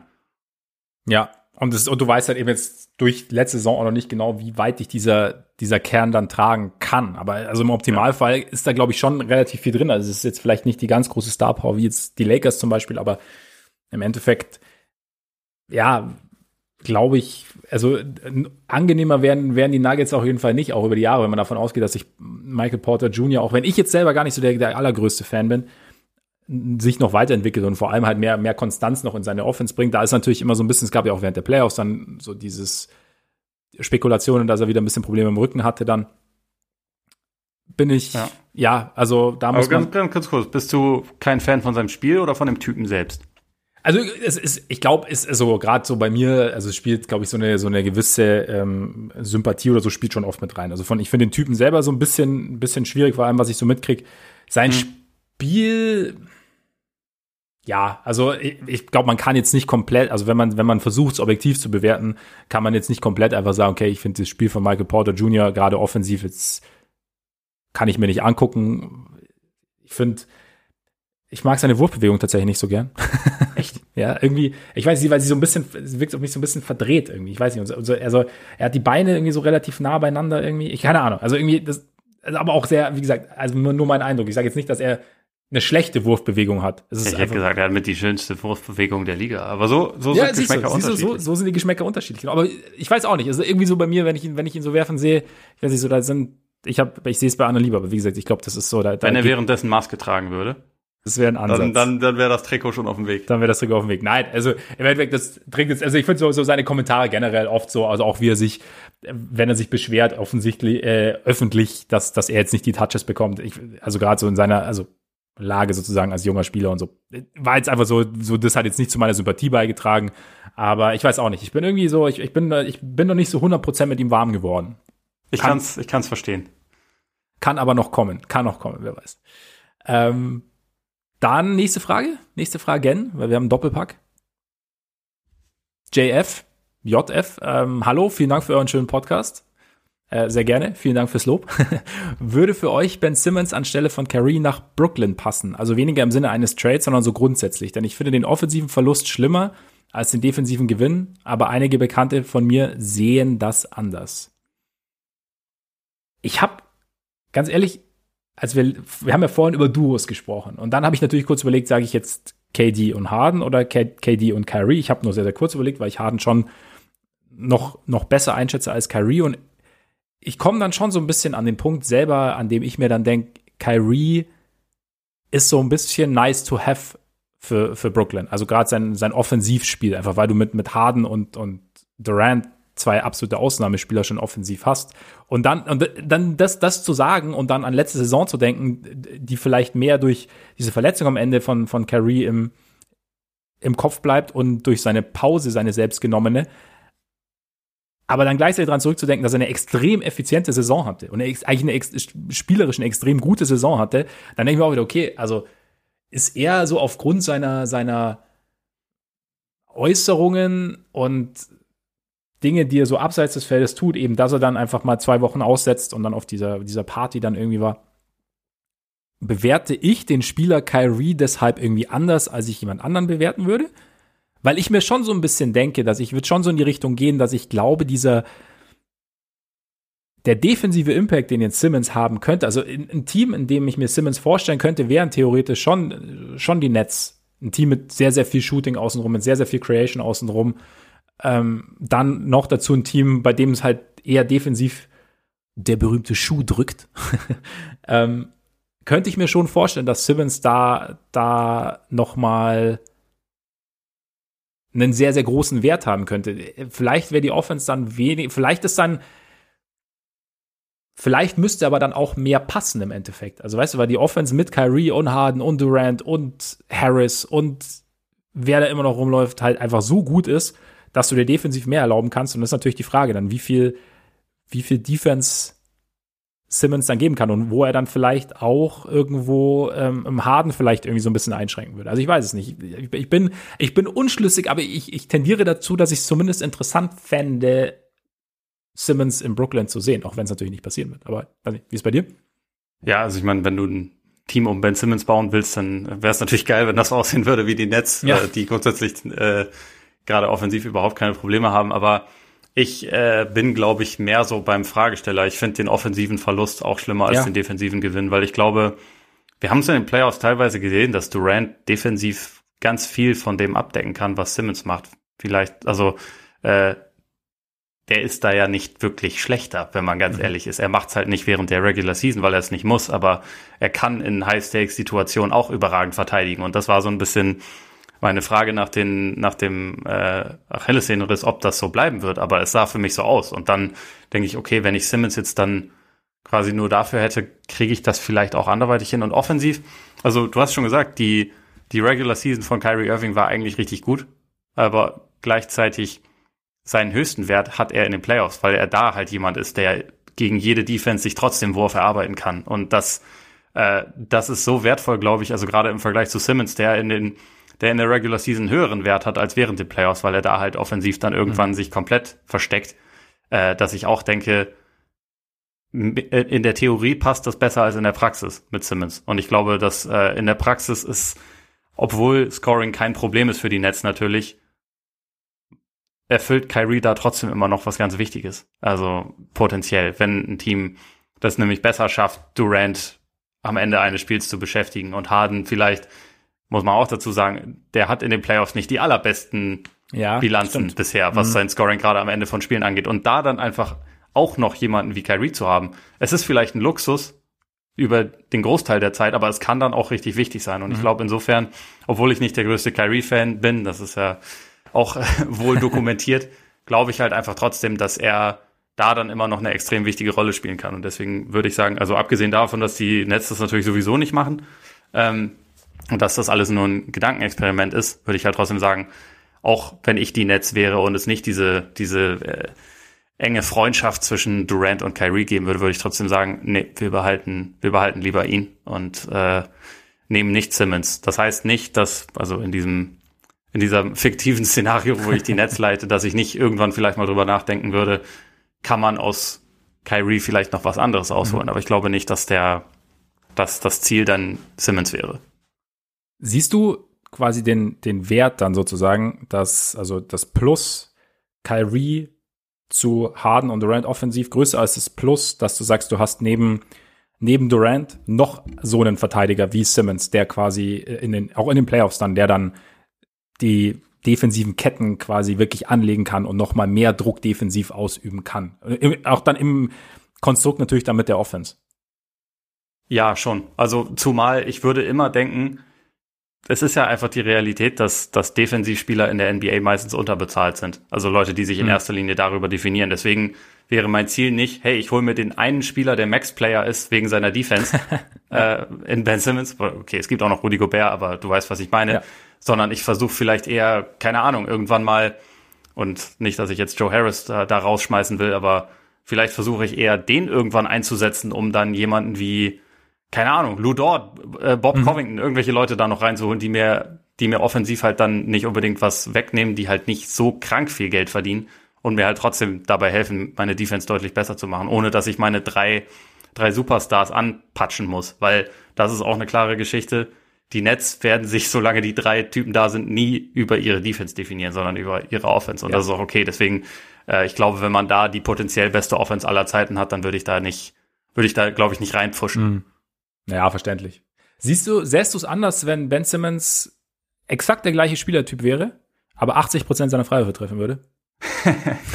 äh, nee, weil er zieht ja irgendwie auch nicht gerade viele, ne? Ja, aber dann würde wenn er vielleicht wenn mehr Ben ziehen. Simmons die Mentalität von Janis hätte, aber dann wäre er auch ein anderer Spieler. Dann, Ja. dann das, das ist halt dann wieder was ganz anderes. Aber, Deswegen- da, aber er, also da, da da ist natürlich Henne-Ei-Prinzip, ne? Aber also er trifft seine Freiwürfe nicht, traut sich deswegen auch nicht so. Aber wenn er quasi, wenn er dieses Selbstbewusstsein hätte, dass er an die Linie gehen kann und dann trifft, dann wäre natürlich ein bisschen anders, da hast du natürlich recht. Aber selbst dann wäre er auch nicht, also dann würden die Sixers ihn ja auch nicht loswerden wollen. Ja, das ist korrekt. Das ist korrekt. Dann sind wir schon wieder bei sehr, sehr viel Konjunktiv. Schwöre. Schwöre. Gut, nächste Frage noch. Also wir haben eine zweite, habe ich ja gesagt. Ähm, wo, also JF sagt, worüber ich schon länger nachdenke. Es wird immer darüber geredet, dass es wichtig sei, sich einzuspielen, einen fixen Kern zu haben und so weiter. Also zum Beispiel Janis und Chris Middleton, die schon so lange zusammen sind, aber das sind irgendwann wirklich. Aber ist das irgendwann wirklich so mächtig? Denn ja, je länger man zusammenspielt, desto mehr Tape hat man ja. Und jetzt zum Beispiel ein KD und ein Harden und so, die haben ja auch quasi sofort super funktioniert. Genau, die haben halt natürlich auch schon am Anfang ihrer Karriere zusammengespielt Ja. in, in OKC und äh, auch hier, also wir hatten das ja eben auch schon mal mit den Sonderfällen. Das sind halt zwei der fünf besten Offensivspieler der Welt. Das, äh, selbst wenn die sich vorher noch nicht über Jahre schon kennengelernt hätten, was in dem Fall der Fall ist. Also ich glaube, sie haben auch über Jahre immer wieder in der Offseason irgendwie zusammen trainiert und so. Trotzdem kann man die jetzt nicht wirklich mit normalen Spielern vergleichen und also normalen, auch sehr guten Spielern. Also jetzt als Beispiel True Holiday beispielsweise, über den wir gerade auch schon kurz gesprochen haben. Der ist halt einfach gerade offensiv jetzt nicht auf dem Niveau von den beiden. Deswegen muss man die so ein bisschen, glaube ich, gesondert sehen. Ähm, und was ich halt da bei der Frage an sich noch recht wichtig finde, eingespielt sein kann sich auch auf die Defense beziehen. Und also auch da, wenn wir auf die Bugs schauen, das war ja der Hauptgrund dafür, Mhm. dass sie jetzt Meister geworden sind. Äh, abgesehen von irgendwelchen Verletzungen oder was auch immer. Aber die Defense war halt einfach bärenstark und ich glaube, sie spielen halt eine relativ spezielle Art der Defense mit mit Janis, der halt diese Roaming-Defense spiel, äh, viel spielt. Das ist auch etwas, wo man, glaube ich, nicht einfach äh, wo, wo Budenholzer das einmal auf eine Tafel schreibt und dann wird das sofort umgesetzt, sondern das muss halt mit der Zeit wachsen. Also gerade, dass halt auch die Leute auf dem Flügel wissen, wo, äh, wo und von wann, wann und von wo kommt die Absicherung, wo muss ich vielleicht meinen Spieler hinleiten, äh, wie fu funktioniert das alles zusammen. Ich glaube, dass das da schon einen sehr großen Wert hat, dass die sich halt schon seit einer ganzen Weile kennen und viel, viele Raps zusammen hatten und natürlich auch zudem äh, viel zusammen erlebt haben im Sinne von, von Herzschmerz und von, Mhm. von, ähm, äh, von Schicksalsschlägen, wenn man Ja. das, äh, das ist etwas pathetisch natürlich, Ja, aber Äh, du weißt, was ich meine, äh, dass das da schon eine Rolle spielt. Und offensiv, es, okay, es gibt so einen Sonderfall mit KD und Harden, bei denen das quasi sofort funktioniert hat, aber das ist, ich würde schon sagen, dass das eine Ausnahme ist. Man kann immer mit der Zeit noch besser werden und ich glaube auch, äh, wo wir dann nochmal auf die beiden zu sprechen kommen, auch KD und Harden werden nächste Saison nochmal deutlich besser zusammen funktionieren. Mhm. Wir haben nur, waren es sieben Spiele mit allen dreien Ja, gesehen? ich glaube sowieso, ja. Lass das mal nächste Saison 50 werden und dann haben wir, glaube ich, auch nochmal eine andere Einschätzung Ja. von den beiden. Also ich denke, wenn, wenn, wenn das Grundgerüst stimmt, also dann schadet Zeit, die man zusammen auf dem Court verbringt, definitiv nicht. Also ich glaube, also wie du sagst, dass da einfach, dass sich da gewisse Dynamiken dann einstellen, die du von Anfang an nicht haben kannst. Also wenn du, wie du sagst, wenn du so einen Ausnahmefall natürlich hast wie KD und Harden, oder halt wenn du ein paar der besten Spieler der Welt hast, dann kann das schon am Anfang sehr gut funktionieren, denke ich auch. Nur Richtung, also je länger, je länger man dann zusammen übt, desto besser wird's, glaube ich, auch. Und von daher, ja, merkt man ja auch, also sehr, es kann ja auch sein, dass, dass, dass, dass ein gewisser Zeitraum auch nur eine Saison ist. Also du hast ja auch bei LeBron und AD, das hat ja auch dann Richtung Ende immer besser funktioniert. Und ähm, trotzdem, was ich ganz interessant fand, dein, dein Defense-Punkt, also klar, weil man hat im ersten Moment immer so, okay, Offense, wie funktioniert das, wer weiß, wo, wie er zu laufen hat. Und ähm, weil ich da letztens, ich habe vor kurzem den Knuckleheads-Podcast von ähm, Quentin Richardson und äh, Darius Miles mit unserem Freund Joachim Noah gehört. Natürlich immer. Joachim! Joachim! Ja, und es war natürlich eine große Freude. Und da hat er auch so ein bisschen erzählt, so ging es halt auch um die Defense der Bulls und er hat so halt, und, und die Art und Weise, wie er über seine Teamkollegen gesprochen hat von damals, also Taj Gibson, äh, Rose, äh, selbst Keith Bogans, Kirk Heinrich, also weißt du so. Und da habe ich mich dann, habe ich mich dann gefragt, wie, also klar, offensiv hast du halt deine Superstars vielleicht und so und, und, und du hast halt, du, du hast sehr, sehr viel individuell, individuelles Können, aber in der, in der Defense, wo viel auch da, also wo es viel um Kommunikation geht, wo es viel darum geht, ähm, ich weiß, was der andere macht, wo es viel auch darum geht zu sagen, ja komm, ich gehe jetzt so den, einen Schritt noch, auch wenn ich jetzt eigentlich keine Lust mehr habe und, und, und so, wo, wo das Konstrukt vielleicht noch, noch wichtiger ist, ob da wie, wie interessant da einerseits natürlich die, die Zeit ist, die du zusammen verbringst, aber auch, dass du die richtigen Typen beieinander hast. Also weißt du, was ich meine? Hm. Dass so, dass so, so diese, diese, also bei den Bugs ist es ja ähnlich. Also es ist ja auch irgendwie so ein, so ein, so ein eingeschworener Haufen gefühlt. Wenn man so, so, so die, die, auch so nach den Finals gesehen hat und während der Finals und Holiday kam zwar später dazu, aber der gilt ja als sehr angenehmer Charakter. Und das war so, das finde ich, den, den, den Gedanken, finde ich jetzt auch mit, gerade in Bezug, was du gesagt hast, auch schon ganz interessant. Also, dass du da halt, weil das war irgendwie so ein Ding, wie, wie gesagt, wie halt, wie, wie Joachim halt über die anderen Kollegen geredet, das war schon so, okay, da habe ich mir gedacht, vielleicht war das auch ein entscheidender Faktor dafür, dass die Defense eben so gut war. Ich glaube auch, also gerade bei den Bucks, die haben ja auch eine relativ, also offensiv dann auch eine spezielle Rollenverteilung, äh, wo halt über 46 Minuten Janis der Chef ist und dann ja. in den letzten zwei, drei, vier Minuten eher Middleton übernimmt. Wäre das würde das so easy funktionieren, wenn die beiden sich nicht seit Ewigkeiten kennen und einander total vertrauen würden? Weiß ich halt nicht. Ja, also, das stimmt, ja. Ist halt auch wieder so eine Janis-Frage, weil wahrscheinlich ist er auch ein spezieller Superstar, der sowas dann halt vielleicht eher akzeptiert und sein Ego da zurückstellt. Aber ich glaube schon, dass es dabei auch einfach eine große Rolle spielt, dass, dass er halt einfach so eine krasse Vertrauensbasis sich aufgebaut mhm. hat mit, mit Middleton über die vielen Jahre. Ja, das kann ich mir sehr gut vorstellen. Also ich glaube, Jan ist auch generell, wie gesagt, ein, ein, spezieller Charakter, aber so dieses, dieses Ding eben, genau, dass man sich genau kennt und, und halt auch, und ich glaube auch bereit ist zu sagen, in dem Bereich hast du eher deine Stärken und ich nicht. Und ich gebe dir das ja. ab, also weil ich dir vertraue, aber auch ich, für mich ist es dann okay zu sagen, nee, sorry, das ist jetzt nicht, das ist nicht, es wäre schön, wenn es mein Bereich wäre, aber er ist es halt nicht. Und dann, genau, mach du. aber da, glaube ich, da hilft Zeit auf jeden Fall. Dann witzig, es haben zwei, Fra äh, zwei eigentlich mehr oder weniger die gleiche Frage gestellt. Und aber noch eine Frage, die nicht, eigentlich jetzt nicht so auf der Hand liegt, finde ich. Deswegen eigentlich ganz witzig. Also Philipp Zeicher und Björn Niekrenz, beide, also Philipp fragt, bei welcher Franchise wärt ihr gerade am liebsten als GM unter Betrachtung von Draftkapital und Vertragssituation tätig? Und Björn, hey, super, dass ihr beiden wieder vollzählig seid. Finde ich auch. Es war sehr einsam, die paar Wochen. und äh, wenn ihr die Wahl hättet, für welches Team würdet ihr als GM arbeiten und aus welchen Gründen? bitte das Fan-Dasein ignorieren, sonst würden wir die Antworten ja bereits wissen. Das stimmt. Wen hättest du gern? OKC. Nein, also man hat eine Arsch voll Picks, ja. man hat schon ein paar ganz gute junge Spieler und man hat Narrenfreiheit, weil erstmal kein Mensch irgendwas erwartet, sondern man, man kann erstmal machen, man äh, hat Besitzer hinter sich, die diesen Weg äh, offensichtlich mittragen ja. und die einen nicht jeden zweiten Tag anrufen und sagen, hey, wir, wir haben verloren, wir, das geht so nicht, äh, reiß, reiß dich mal zusammen oder äh, sorg mal dafür, dass das Team besser spielt, sondern eher, nee, wir wissen, das kann jetzt eine Weile dauern, alles gut, Sam, Ole, du machst es schon, ähm, wir vertrauen dir. Ja. Das einzige Problem bei der ganzen Chose wäre, dass man halt in OKC wäre. Aber ja. man kann ja vielleicht auch wie Phil Jackson damals so eine Lösung finden, dass man, dass man den Job von irgendwo anders ausübt. Ja, in Zeiten von Homeoffice sollte es eigentlich kein Problem sein, oder? Eben. Ich mache das von Hamburg aus. genau, genau. So Nein, aber also die, die größte Jobsicherheit in der NBA als GM hast du halt, wenn du mit einem Rebuild bist. Ja. Und, äh, oder gerade anfängst mit einem Rebuild. Und deswegen meine Überlegungen waren OKC oder Houston, aber in Houston muss ich halt für, für Tillmann, für, Tita arbeiten mhm. und das mhm. möchte ich halt auch nicht. Nee. Nee. Und du hast, Memphis hast du nicht erwogen? Doch, habe ich auch kurz drüber nachgedacht. Aber Memphis hat mittlerweile schon relativ viele Moves gemacht. Und äh, die sind schon, die sind ja schon einen Schritt weiter. Das stimmt. Und die finde ich, die finde ich zwar auch super. Außerdem könnte ich da mit allen möglichen Twitter-Nerds abhängen, weil die alle im Front Office der Grizzlies arbeiten. Aber trotzdem äh, bin ich zuerst bei OKC gelandet. Aber Memphis wäre, glaube ich, ein solider zweiter oder dritter Platz. Ja, also Memphis war, weil ich da halt interessant finde, dass du halt, du bist schon ein bisschen weiter, klar.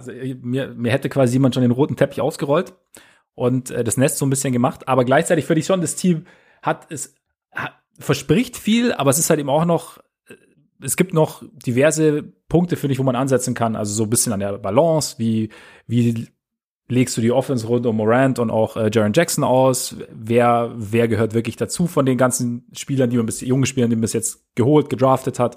Und die Pick-Situation ist natürlich auch relativ gut. Also du hast, sie haben ja noch ihre kompletten, komplett ihre eigenen Picks bekommen, noch einen Pick aus Utah, noch einen aus Golden State.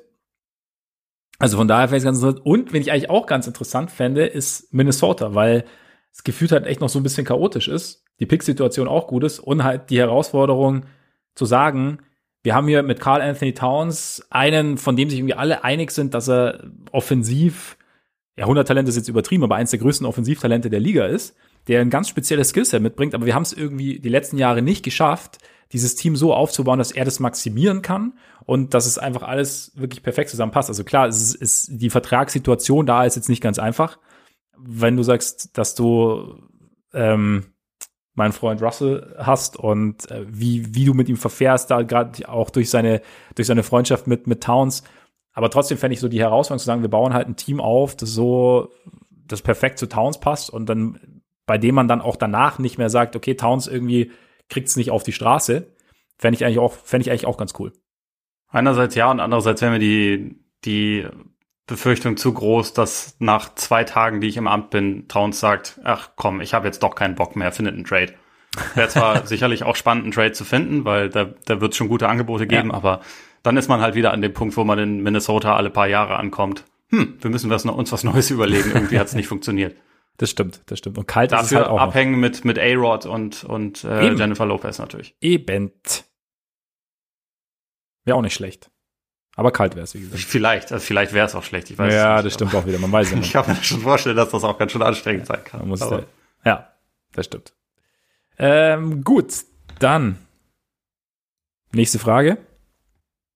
Wächst äh, warum glauben so viele Teams, dass es sinnvoller ist, sich mit abgehalfterten Ex-Stars im fortschrittlichsten Alter, welche auch noch Locker, auch noch Lockerroom-Gift sein könnten, anstatt mit passenden Rollenspiel Rollenspielern zu verstärken, ist eine der Fragen. Ähm, Tun sie das denn?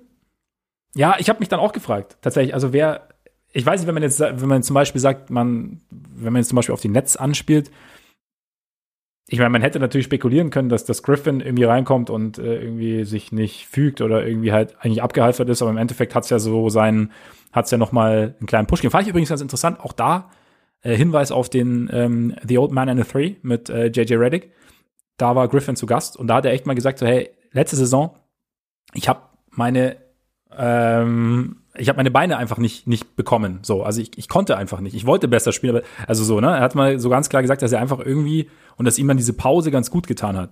Also klar, ist ein Spieler, der das sich irgendwie, der sich irgendwie äußert. Aber ich fand es mal ganz interessant, dann zu sagen, hey, sorry, ich war einfach nicht, ich hatte es einfach nicht so in der Phase in Detroit. Und ähm, genau, und äh, ja, ich, ich weiß, ich würde, was heißt, ich meine, was heißt abgehalftert? Also Millsap zum Beispiel, klar, ist am Ende seiner Karriere, aber ich hätte ihn jetzt auch für die Bulls ganz interessant gefunden, einfach weil es einer ist, weil es, glaube ich, einfach ein, ein, wertvoller Veteran sein kann, der dir noch mal 10, 15 Minuten, vielleicht mal in einem Spiel auch 20, 25 Minuten geben kann, der seine Fundamentals beherrscht, der natürlich nicht mehr für die ganz großen Ausschläge nach oben sorgt, aber der trotzdem irgendwo ja, also noch einen gewissen Wert hat, gerade für so ein Team auch wie Netz dann, die mal halt ja, einfach mal jemanden brauchen, der der man eine gewisse solide Basis legen kann. Und ich glaube, man, es ist interessant zu unterscheiden, wie, ob das, ob das dann immer, ob das dann, es ist jetzt ja nicht, es ist ja nicht, die werden ja auch nicht, glaube ich, nicht verpflichtet, um jetzt die, die Ceiling zu erhöhen, sondern einfach, um da eine gewisse Solidität reinzubringen. Und die meisten, den Eindruck habe ich zumindest, wenn sie sich für so einen Vertrag äh, entscheiden, fordern auch nicht mehr die ganz großen Rollen, oder? Ja, also sehe ich auch so. Und also, was man dazu sehen muss, also so, zumindest so wie ich die Frage verstehe, bezieht sich das ja vor allem auf äh, jetzt so äh, Contender. Also ich habe äh, als erstes an die Lakers gedacht, du an die ja. Nets, aber ja. also das ist halt äh, und man muss ja dazu sagen, das ist ja auch häufig dann einfach eine Frage der Verfügbarkeit. Also wen, wen kann ich bekommen? Und das sind halt dann häufig Spieler, die man eher zum Minimum holt als, äh, als sonst irgendwas, weil diese Teams häufig schon ganz tief im Luxussteuerbereich sind und halt einfach limitierte Mittel haben. Und mhm. da kriegst du dann halt selten einen Rollenspieler in seiner Prime, weil die halt zu teuer sind. Also, keine Ahnung, die Lakers können jetzt nicht noch ein, äh, also Beispiel letzte Saison wäre wär Jay Crowder gewesen, den kriegen sie jetzt halt einfach gerade nicht, weil sie den nicht mehr, nicht mehr finanzieren können. Den hätten sie wahrscheinlich auch lieber, weil er, ja. weil er noch besser reinpassen würde als jetzt zum Beispiel ein Carmelo Anthony, aber der ist halt verfügbar und der ist bezahlbar und der Rest nicht. Und auch so, noch zum Thema abgehalftert. Ich glaube, oder beziehungsweise fortschrittlichen Alter. Es ist meistens ja nicht so, dass die ganz jungen Teams ganz erfolgreich sind, sondern eher die etwas älteren, was mhm. also nicht unbedingt immer daran liegt, dass die, dass die grundsätzlich viel mehr drauf haben, aber dass die, also dass Erfahrung da glaube ich schon eine Rolle spielt und gerade bei Leuten, die, wie du gesagt hast, nicht, nicht ähm, dann die größte Rolle einnehmen werden, ist es halt auch wichtig, dass sie das schon verstehen und dann nicht irgendwelche mit irgendwelchen Ambitionen kommen, sondern halt eher sagen, okay, ich bin jetzt hier für diese Rolle da, die erfülle ich und ähm, ihr, ihr kümmert euch um den Rest sozusagen. Ja, also ich glaube, dass auch das ein Grund ist, warum viele Leute oder viele Teams da dann, die nah am Titel sind, eher darauf setzen, jemanden Älteres reinzuholen, der halt das Business und seine eigene Rolle mehr versteht. Also da ist jetzt vielleicht Paul Mills ein besseres Beispiel als Carmelo Anthony, da, da ziehe ich auf jeden Fall mit, aber ich glaube auch, dass, dass Mello über die letzten Jahre da seine, seine Lektion so ein bisschen gelernt hat. Ja. Also in der Zeit, wo er nicht in der NBA war und dann auch in Portland. Da hat er auch eine Rolle akzeptiert, die er noch zwei, drei Jahre davor definitiv nicht akzeptiert hätte. Absolut. Was ich mir jetzt gefragt, ich meine, oft ist es ja auch so, dass sie, dass sie nach einem Buyout kommen sozusagen, also dass du diesen Buyout hast. Äh, sähst du es als realistisch an, dass ein Rollenspieler irgendwann in so eine Situation kommt oder in, sich mit einem Team so verständigt, dass er ein Buyout kommt, bekommt und dann sich günstiger, also zum Beispiel ein Jay Crowder oder so? Äh, also Ich bin mir nicht ganz sicher, dass ich die Frage richtig verstehe. Nee, also weil du mal, also mal, sorry, ich habe ich hab vielleicht den, den, den ersten Zusatz quasi, also den, den, den Start, weil im Endeffekt hast du ja, oft sind es ja doch die, die Ex-Stars, wenn, wenn du auf dem Buyout-Markt dann äh, hinbekommst, dass, dass Ja, ach so, ja, okay, dann, dann weiß ich, was du meinst. Genau. Aber da würde ich, da würde ich dagegen halten, dass diese Buyouts ja meistens deshalb zustande kommen, weil sie unglaublich viel Cap fressen. Ja, ähm, genau. Und weil sie ja. halt sehr, sehr viel Geld verdienen. Und Jake Crowder verdient neun Millionen im Jahr. Das ist der tradebarste Vertrag der Liga. Da ja. wird kein Team sagen, okay, dann kaufen wir dich hier raus, sondern da wird man halt sagen, du willst nicht hier bleiben, schade, aber okay, wir finden einen Trade und das wird im Zweifel nicht schwer sein.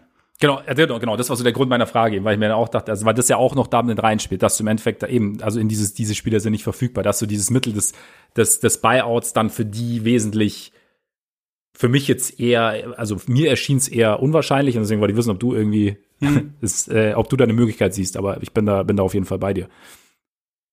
Dann zweite Frage von, von Wext. Ähm, wer wird eurer Meinung nach letzter im Osten-Westen am Ende der Saison? Cavs? Ja, Westen. Cavs. Cavs, ja. Ich hatte mal Orlando notiert, weil ich mir nicht sicher bin, wie, ja. wie fit die besten Spieler da sein werden. Detroit ist natürlich auch ein Kandidat. Mal gucken, wie, wie gut Cunningham ist und ja. wie, wie schnell er in der Lage ist, sein Team auch wirklich besser zu machen. Aber das sind, glaube ich, die drei Teams, die man da nennen muss. Ich weiß nicht, fällt dir da sonst noch jemand ein im Osten?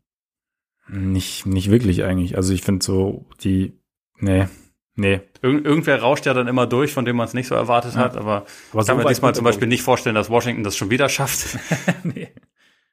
Nee, und auch Mal sonst, gucken. also haben sie alle so, so, so die Kandidaten Charlotte, Chicago oder so, haben sie alle äh, zumindest mal, ist, die Talentansammlung ist einfach höher als die letzten Jahre bei, bei, ja, bei solchen Teams. Auch. Deswegen. Ich, also zumindest vor der Saison äh, kann man jetzt, finde ich, auch nicht so viele Teams ja. identifizieren, wo man davon ausgehen muss, die äh, leiten nach zwei Monaten den Tanking-Prozess endgültig ein. Also ja. da gibt es nicht ganz so viele Kandidaten. Im Westen hätte ich jetzt gesagt OKC oder Houston. Ja. Wahrscheinlich eher OKC, aber ja, Houston muss ich auch erstmal sehen, wie das, wie das so zusammenpasst und wie, wie gut Green ist. Ja, eben. Ich glaube, da ist es schwer einzuschätzen, aber so gefühlt ähm, Hätte ich jetzt, ich im ersten Moment habe ich Houston gedacht und dann habe ich mir OKC angeschaut und gesagt, okay, ähm, Houston hat oder OKC hat vielleicht mit, mit äh, SGA den besten Spieler, aber das ist halt die Frage, wie viel, wie viel Bock quasi Presti und Front Office haben zu gewinnen oder, oder wann, wann quasi dieser Schalter umgelegt werden soll. Aber ja, also ich denke, Houston oder OKC sind, sind die beiden, die beiden großen. Und dann äh, noch die dritte Frage, die beiden großen vor allem. Wie viele Picks brauchen die Wolves noch, um wieder relevant zu sein? Ich glaube, es, also für, ich denke, es kommt weniger auf, ähm, auf Picks an, als darauf, was jetzt, also ich meine, wir haben ja, sie sind ja ganz groß in dieser Ben Simmons Verlosung und ich fände es tatsächlich ganz interessant, wenn Ben Simmons da landen würde. Wir haben ja letzte Woche auch schon drüber gesprochen in der Folge, dass natürlich, dass wir uns jetzt, sollte nicht ein drittes, viertes, fünftes Team dazukommen, noch schwer vorstellen können, wie es denn gehen kann, dass Simmons kommt und danach Russell, ähm, Edwards und Cat immer noch da sind. Aber das ist, glaube ich, eher entscheidend, was sie jetzt mit dem, weil sie haben ja eigentlich schon relativ viel. Also wenn du noch Malik Beasley mit reinnimmst. Also es ist jetzt ja nicht so, so am Boden sind sie ja nicht. Also ich weiß auch nicht genau, woran es liegt. Klar, letztes Jahr war, waren für die viele oder haben die Verletzungen viel mit reingespielt. Ich habe, sage ich auch öfter, ich habe jetzt auch nicht wahnsinnig viele Spiele davon gesehen, äh, von den von den Wolves gesehen, aber ich glaube, so langsam geht es weniger um Picks als darum, sich mal, mal das, was man hat, zu maximieren und dann natürlich zu schauen, äh, wie sich Edwards weiterentwickelt. Ja, würde ich auch so sehen. Also es hätte ihnen sicherlich nicht geschadet, wenn sie jetzt im Draft einen Pick gehabt hätten und den nicht äh, an Golden State hätten geben müssen. Ja. Aber eigentlich würde ich dir zustimmen, es ist relativ viel junges Talent da. Es braucht jetzt eher Kompetenz drumherum und einen Plan, wie man dieses, wie man dieses Talent am besten einsetzt. Und Gesundheit. Also natürlich, so ja, letzte klar. Saison. Äh, Russell Edwards und Towns haben auch so gut wie gar kein Spiel zusammen gemacht. Eben. Und das ist natürlich auf Dauer ein bisschen schwierig. Ja, genau. Ja, ich wollte gerade schon Danke sagen, habe ich gemerkt, dass ich gar nicht genossen habe. Falls du Gesundheit gesagt hast. ja, nee, aber äh, sehe seh ich genauso. Gut. Moment, ist deine Vergangenheitsform für, für Niesen genossen? Es ist mal so, mal so. Ich bin mir ehrlich gesagt nicht sicher. Wahrscheinlich ist es genießt, oder? Ja, genossen ist was anderes. Ja, ich habe, ich habe, von ja, genießen. Ja, ja, genau. Manchmal, ja. Genosse. Genosse. Ja. Der Genosse genoss, dass er genossen hat. So. Ja. So sieht's nämlich aus. Ne? Sebastian Farkas. Hallo erstmal, vielen Dank für euren super Podcast. Vielen Dank für Meinst das Lob. du, hat ihn genossen? Ich weiß nicht, ob er ihn genossen hat, wenn er dabei genossen hat. Du meinst genießt? Genüsst. okay, mach mal. Ja, ähm, als begeisterter OKC-Fan hätte ich eine Frage, würde Simmons neben SGA nach Oklahoma passen? Ich weiß, dass es nicht passieren wird und dass Phil diesen Deal nicht machen würde, aber finde das Gedankenexperiment ganz interessant. Vielen Dank und schönen Podcast noch. Ja, Ole, Simmons und Shay? Geht das? Tendenziell ja. Das Problem, also beziehungsweise die, die spannendere Frage ist eher so, was hast du drumrum? Hast du drei, drei Schützen und einer ist am besten auch noch groß und kann ähm, so ein bisschen, bisschen den Ring beschützen, weil also Simmons ist ein guter Verteidiger, aber das kann er halt nicht. Deswegen mhm. wäre halt so die Frage, äh, hat man da noch jemanden, der das, der das auch noch abdeckt, dann kann man da darum schon, glaube ich, ein gutes Team basteln. Das ist halt, also äh, für mich erstmal, OKC ist halt noch ein bisschen zu weit weg davon, dass man sagen kann, hier kommt jetzt einer und dann fügt das alles zusammen, sondern eher, man hat dann zwei und dann muss man schauen, wie man den Rest zusammenfügt. Ja. Deswegen finde ich das so pauschal, passte dahin. Ja, klar, schon. Aber was, also, es würde mich dann mehr interessieren, wen, wen kriegt man da noch so ja. dazu und wie baut man das Team um die beiden dann auf? Würde, aber würde er zum Beispiel für dich jetzt besser zu äh, SGA passen als zu Embiid. Vom Skillset hm. her. Naja, weiß ich nicht. Das ist so ein bisschen die Frage. Was, was hast du da dann noch dazu? Ja.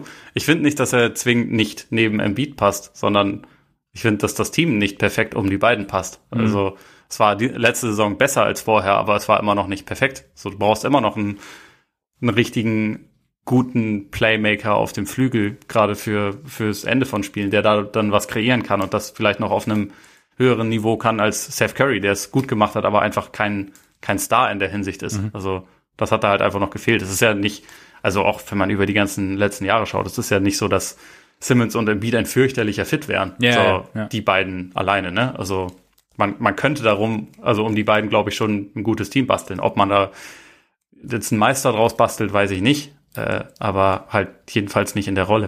Wie gesagt, nachdem ich, ich habe es ja vorher schon gesagt, ich habe jetzt nicht wahnsinnig viel OKC gesehen, deswegen kann ich da auch nicht so viel dazu sagen. Aber damit könnten wir weitergehen zu Toni Wondrak. Ähm, auch wenn ich das letzte Mal schon gefragt hatte, interessiert mich noch, was Ole davon denkt. Und es kam ja auch Pat Beverly noch dazu. Ähm, ich weiß, dass jetzt keine Bäume, ausreißen wird, aber vielleicht kann er besser helfen als gedacht. Gibt es eine realistische, realistische Chance, dass die Wolves es ins Play-In schaffen?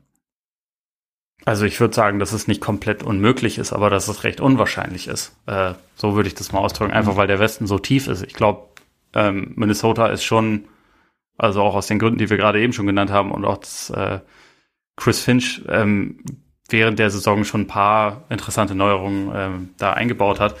Ich glaube schon, dass da Talent vorhanden ist, aber der Westen ist halt einfach sehr, sehr tief. Und äh, wir haben eben ja auch schon gesagt, es gibt jetzt nicht es gibt jetzt nicht ganz viele Teams, wo man sagen wird, okay, die werden wahrscheinlich nicht ambitioniert in die Saison gehen, sondern abgesehen jetzt vielleicht von OKC und Houston haben, glaube ich, alle den Anspruch, ins mhm. Play-Turnier zu kommen. Die Spurs kann man vielleicht noch so ein bisschen ausklammern, aber gleichzeitig weiß man auch bei den Spurs, dass die selten total schlecht sind, weil da halt einfach so eine gewisse institutionelle Kompetenz da ist. Und dann ist halt einfach so ein bisschen die Frage, wen lässt du denn alles hinter dir? Wenn man jetzt mal schaut, wer letzte Saison die ersten acht waren. Utah, Phoenix, Denver, Clippers, Mavs, Blazers, Lakers, Warriors. welches Team von denen ist denn schlechter und fällt da jetzt raus? Also vielleicht ja. die Clippers, weil Kawhi eine ganze Weile nicht da ist, aber die haben ja trotzdem immer noch ja, ein gutes Team. Ja. Ne? Und auch bei den Nuggets, da wird Murray lange fehlen, aber die haben ja trotzdem immer noch ein gutes Team und die müsstest du hinter dir lassen. Dazu kommen dann Memphis, die werden wahrscheinlich eher besser. Oder, ja, bei Valanciunas haben sie verloren, dafür ist Jackson jetzt wieder gesund. Vielleicht sind die eher besser oder genauso gut wie letzte Saison. Das war vier Siege über 500. Das ist ja auf jeden Fall äh, qualifiziert dich ja für, für, ähm, fürs Play-In mal ziemlich sicher. Dann hast du die, den Pelikan, der mega unter Druck steht. Also, ja. weil die keinen Bock haben, dass die CAA-Mafia Zion Williamson Jahre bevor es überhaupt relevant wird, schon nach New York labert oder wohin auch immer. Und die, die sicherlich gewinnen wollen. Du hast die Kings, die keinen Bock mehr haben auf Rebuild. Also, du müsstest halt mal mindestens fünf Teams hinter dir lassen. Und das, das ist halt einfach so ein bisschen die Frage, wer sind die fünf? Ich glaube, dass Minnesota mehr gewinnen kann als 23, 23 Siege, was sie jetzt letzte Saison geholt haben. Aber ja, sie müssten halt dann wahrscheinlich schon eine positive Bilanz erreichen und der Schritt ist weit. Also ja. da bin ich halt noch nicht sicher, ob sie das, ob sie das schaffen werden. Ich glaube, komplett auszuschließen ist es nicht, aber es ist ziemlich unwahrscheinlich. Oder wie siehst du das? Äh, genau, ich habe ja, die Frage hat er schon gestellt gehabt in der letzten Patreon-Folge, die, bei der ich allein war, und da habe ich, ich habe es im Endeffekt genau, ich sehe es genauso. Also exakt so, dass ich einfach auch, also ich habe gesagt, wie gesagt, ich bin kein Wolves-Experte, aber wenn ich mir die Teams vorher anschaue, da sehe ich halt irgendwie wenig Chancen, dass da einer richtig abschmiert. Und dann eben auch noch eben die Kings, die Pelicans. Und man muss auch sagen, die, die Wolves waren letztes Jahr auch bei Saisons in New Orleans und, und Sacramento, die nicht optimal gelaufen sind, immer noch acht Siege hinter denen. Und da, ich glaube einfach, dass ja dass es da schwierig sein wird. Und ich sehe jetzt die auch eher, also bei New Orleans, keine Ahnung, da sehe ich selber jetzt gerade noch nicht genau, wie, wie, wie es jetzt läuft, aber grundsätzlich, ich meine, die, man weiß jetzt, dass Zion am besten den Ball in der Hand hat und halt ähm, das, also hat da, ist auch da in der Hinsicht schon ein, ein Stück weiter, wie man Zion nutzt, wenn man Zion einsetzt. Und deswegen würde ich jetzt auch, ich würde es jetzt nicht unbedingt schlechter einschätzen, genauso bei den Kings und vielleicht, wenn die Spurs rausfallen, klar. Aber es ist jetzt halt nicht, es ist, ich sehe jetzt auch nicht viele Teams, die sich wahnsinnig verschlechtern dürften. Und selbst wenn sich die Clippers sehe ich jetzt auch nicht so abrutschen, wie du sagst, auch ohne Kawhi. Und bei Denver genauso. Und deswegen, ich glaube, ich glaube es auch nicht. Also ich sehe es, es ist unmöglich, ist nichts, klar, aber ich, ich sehe es momentan nicht so kommen. Und äh, damit noch genau die Anschlussfrage noch ähm, von, von Toni.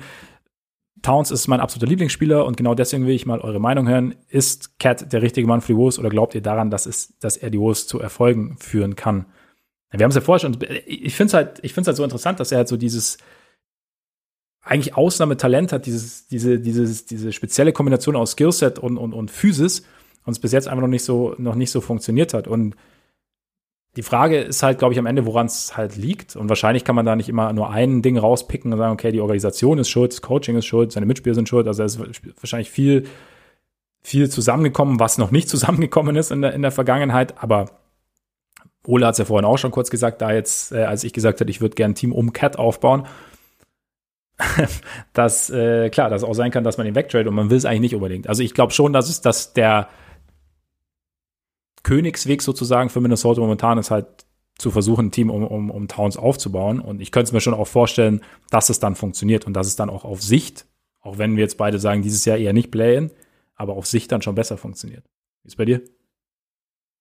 Ja, ich bin immer noch sehr überzeugt davon, dass Towns ein riesengroßes Talent ist und ich bin mir, also weniger ist die Frage, ist er der richtige Mann für die Wolves, sondern sind die Wolves das richtige Team für ihn. Ich kann mir vorstellen, dass er irgendwann äh, beim zweiten Team, wo er landet, unfassbar aufdrehen wird und mhm. man sich fragen wird, wieso waren die ersten Jahre so schlimm? äh, ich, äh, ich hoffe momentan noch nicht darauf, dass das passiert. Ich hoffe, dass sie, dass sie irgendwie einen Weg finden, dass es funktioniert. Und ich glaube, also vor allem mit Edwards hat er jetzt auch wirklich einen sehr interessanten Spieler noch neben sich. Ähm, aber ich habe einfach meine Zweifel, dass mhm. es in Minnesota funktioniert. Aber wer weiß, vielleicht, vielleicht kriegen sie es auch hin. Ja. Ey, meine, es kann natürlich auch sein, so dass du nach so ein paar Jahren, also dass sich dann halt, dass alles so ein bisschen verkrustet ist und man deshalb dann einfach nicht mehr, dass es dann halt nicht mehr funktioniert, obwohl theoretisch die Voraussetzungen, sagen wir mal, so besser wären, als es jetzt die Ergebnisse gerade aussagen. Aber das halt dann vielleicht einfach, da sind wir wieder bei meinem allseits und immer gern genommenen Tapetenwechsel, dass der dann am Ende helfen könnte beiden Seiten. Aber ich, also ich würde es ich auf jeden Fall nicht ausschließen. Also ich bin jetzt gespannt, wie sich, wie sich jetzt entwickelt, weil es ja so langsam schon ja, so Schritt für Schritt vorwärts geht. See. Damit würde ich sagen, machen wir für heute Schluss. Wir sind natürlich noch nicht durch mit den Fragen, aber ja, wir reden schon relativ lang. und äh, wir wollen ja noch ein bisschen was aufheben. Ne? Es, es, geht, es geht ja immer noch was. Mal schauen dann, wie es sein wird, ob äh, Ole das alleine macht oder ob ich es mache. Ob ich noch mitmachen kann. Auf jeden Fall werden wir die, eure restlichen Fragen natürlich auch noch beantworten, die ihr bis jetzt gestellt habt. Vielen Dank schon mal an alle, die es gemacht haben. Äh, auf jeden Fall sehr cool. Und ja, ich weiß nicht, Ole, hast du noch irgendwas hinzuzufügen? Ich hoffe, ihr habt es genossen. Und dabei nicht genossen. Weil das hätte Genießt genüsst. ähm, ja, bleibt natürlich nur noch der Hinweis für all jene, die es noch nicht wissen, dass ihr uns gerne abonnieren könnt auf Apple Podcasts, bei Spotify, Deezer, Amazon Music und Google Podcasts. Und dass ihr uns natürlich auch sehr, sehr gerne folgen könnt bei Twitter, Facebook und Instagram. Schreibt uns auch gerne an, wenn ihr Lust habt. Schaut gerne mal bei Patreon vorbei. Und jetzt würde ich sagen, genießt euren Tag, euren Abend, euren Morgen und bis bald hoffentlich. Reingehauen. Reingehauen.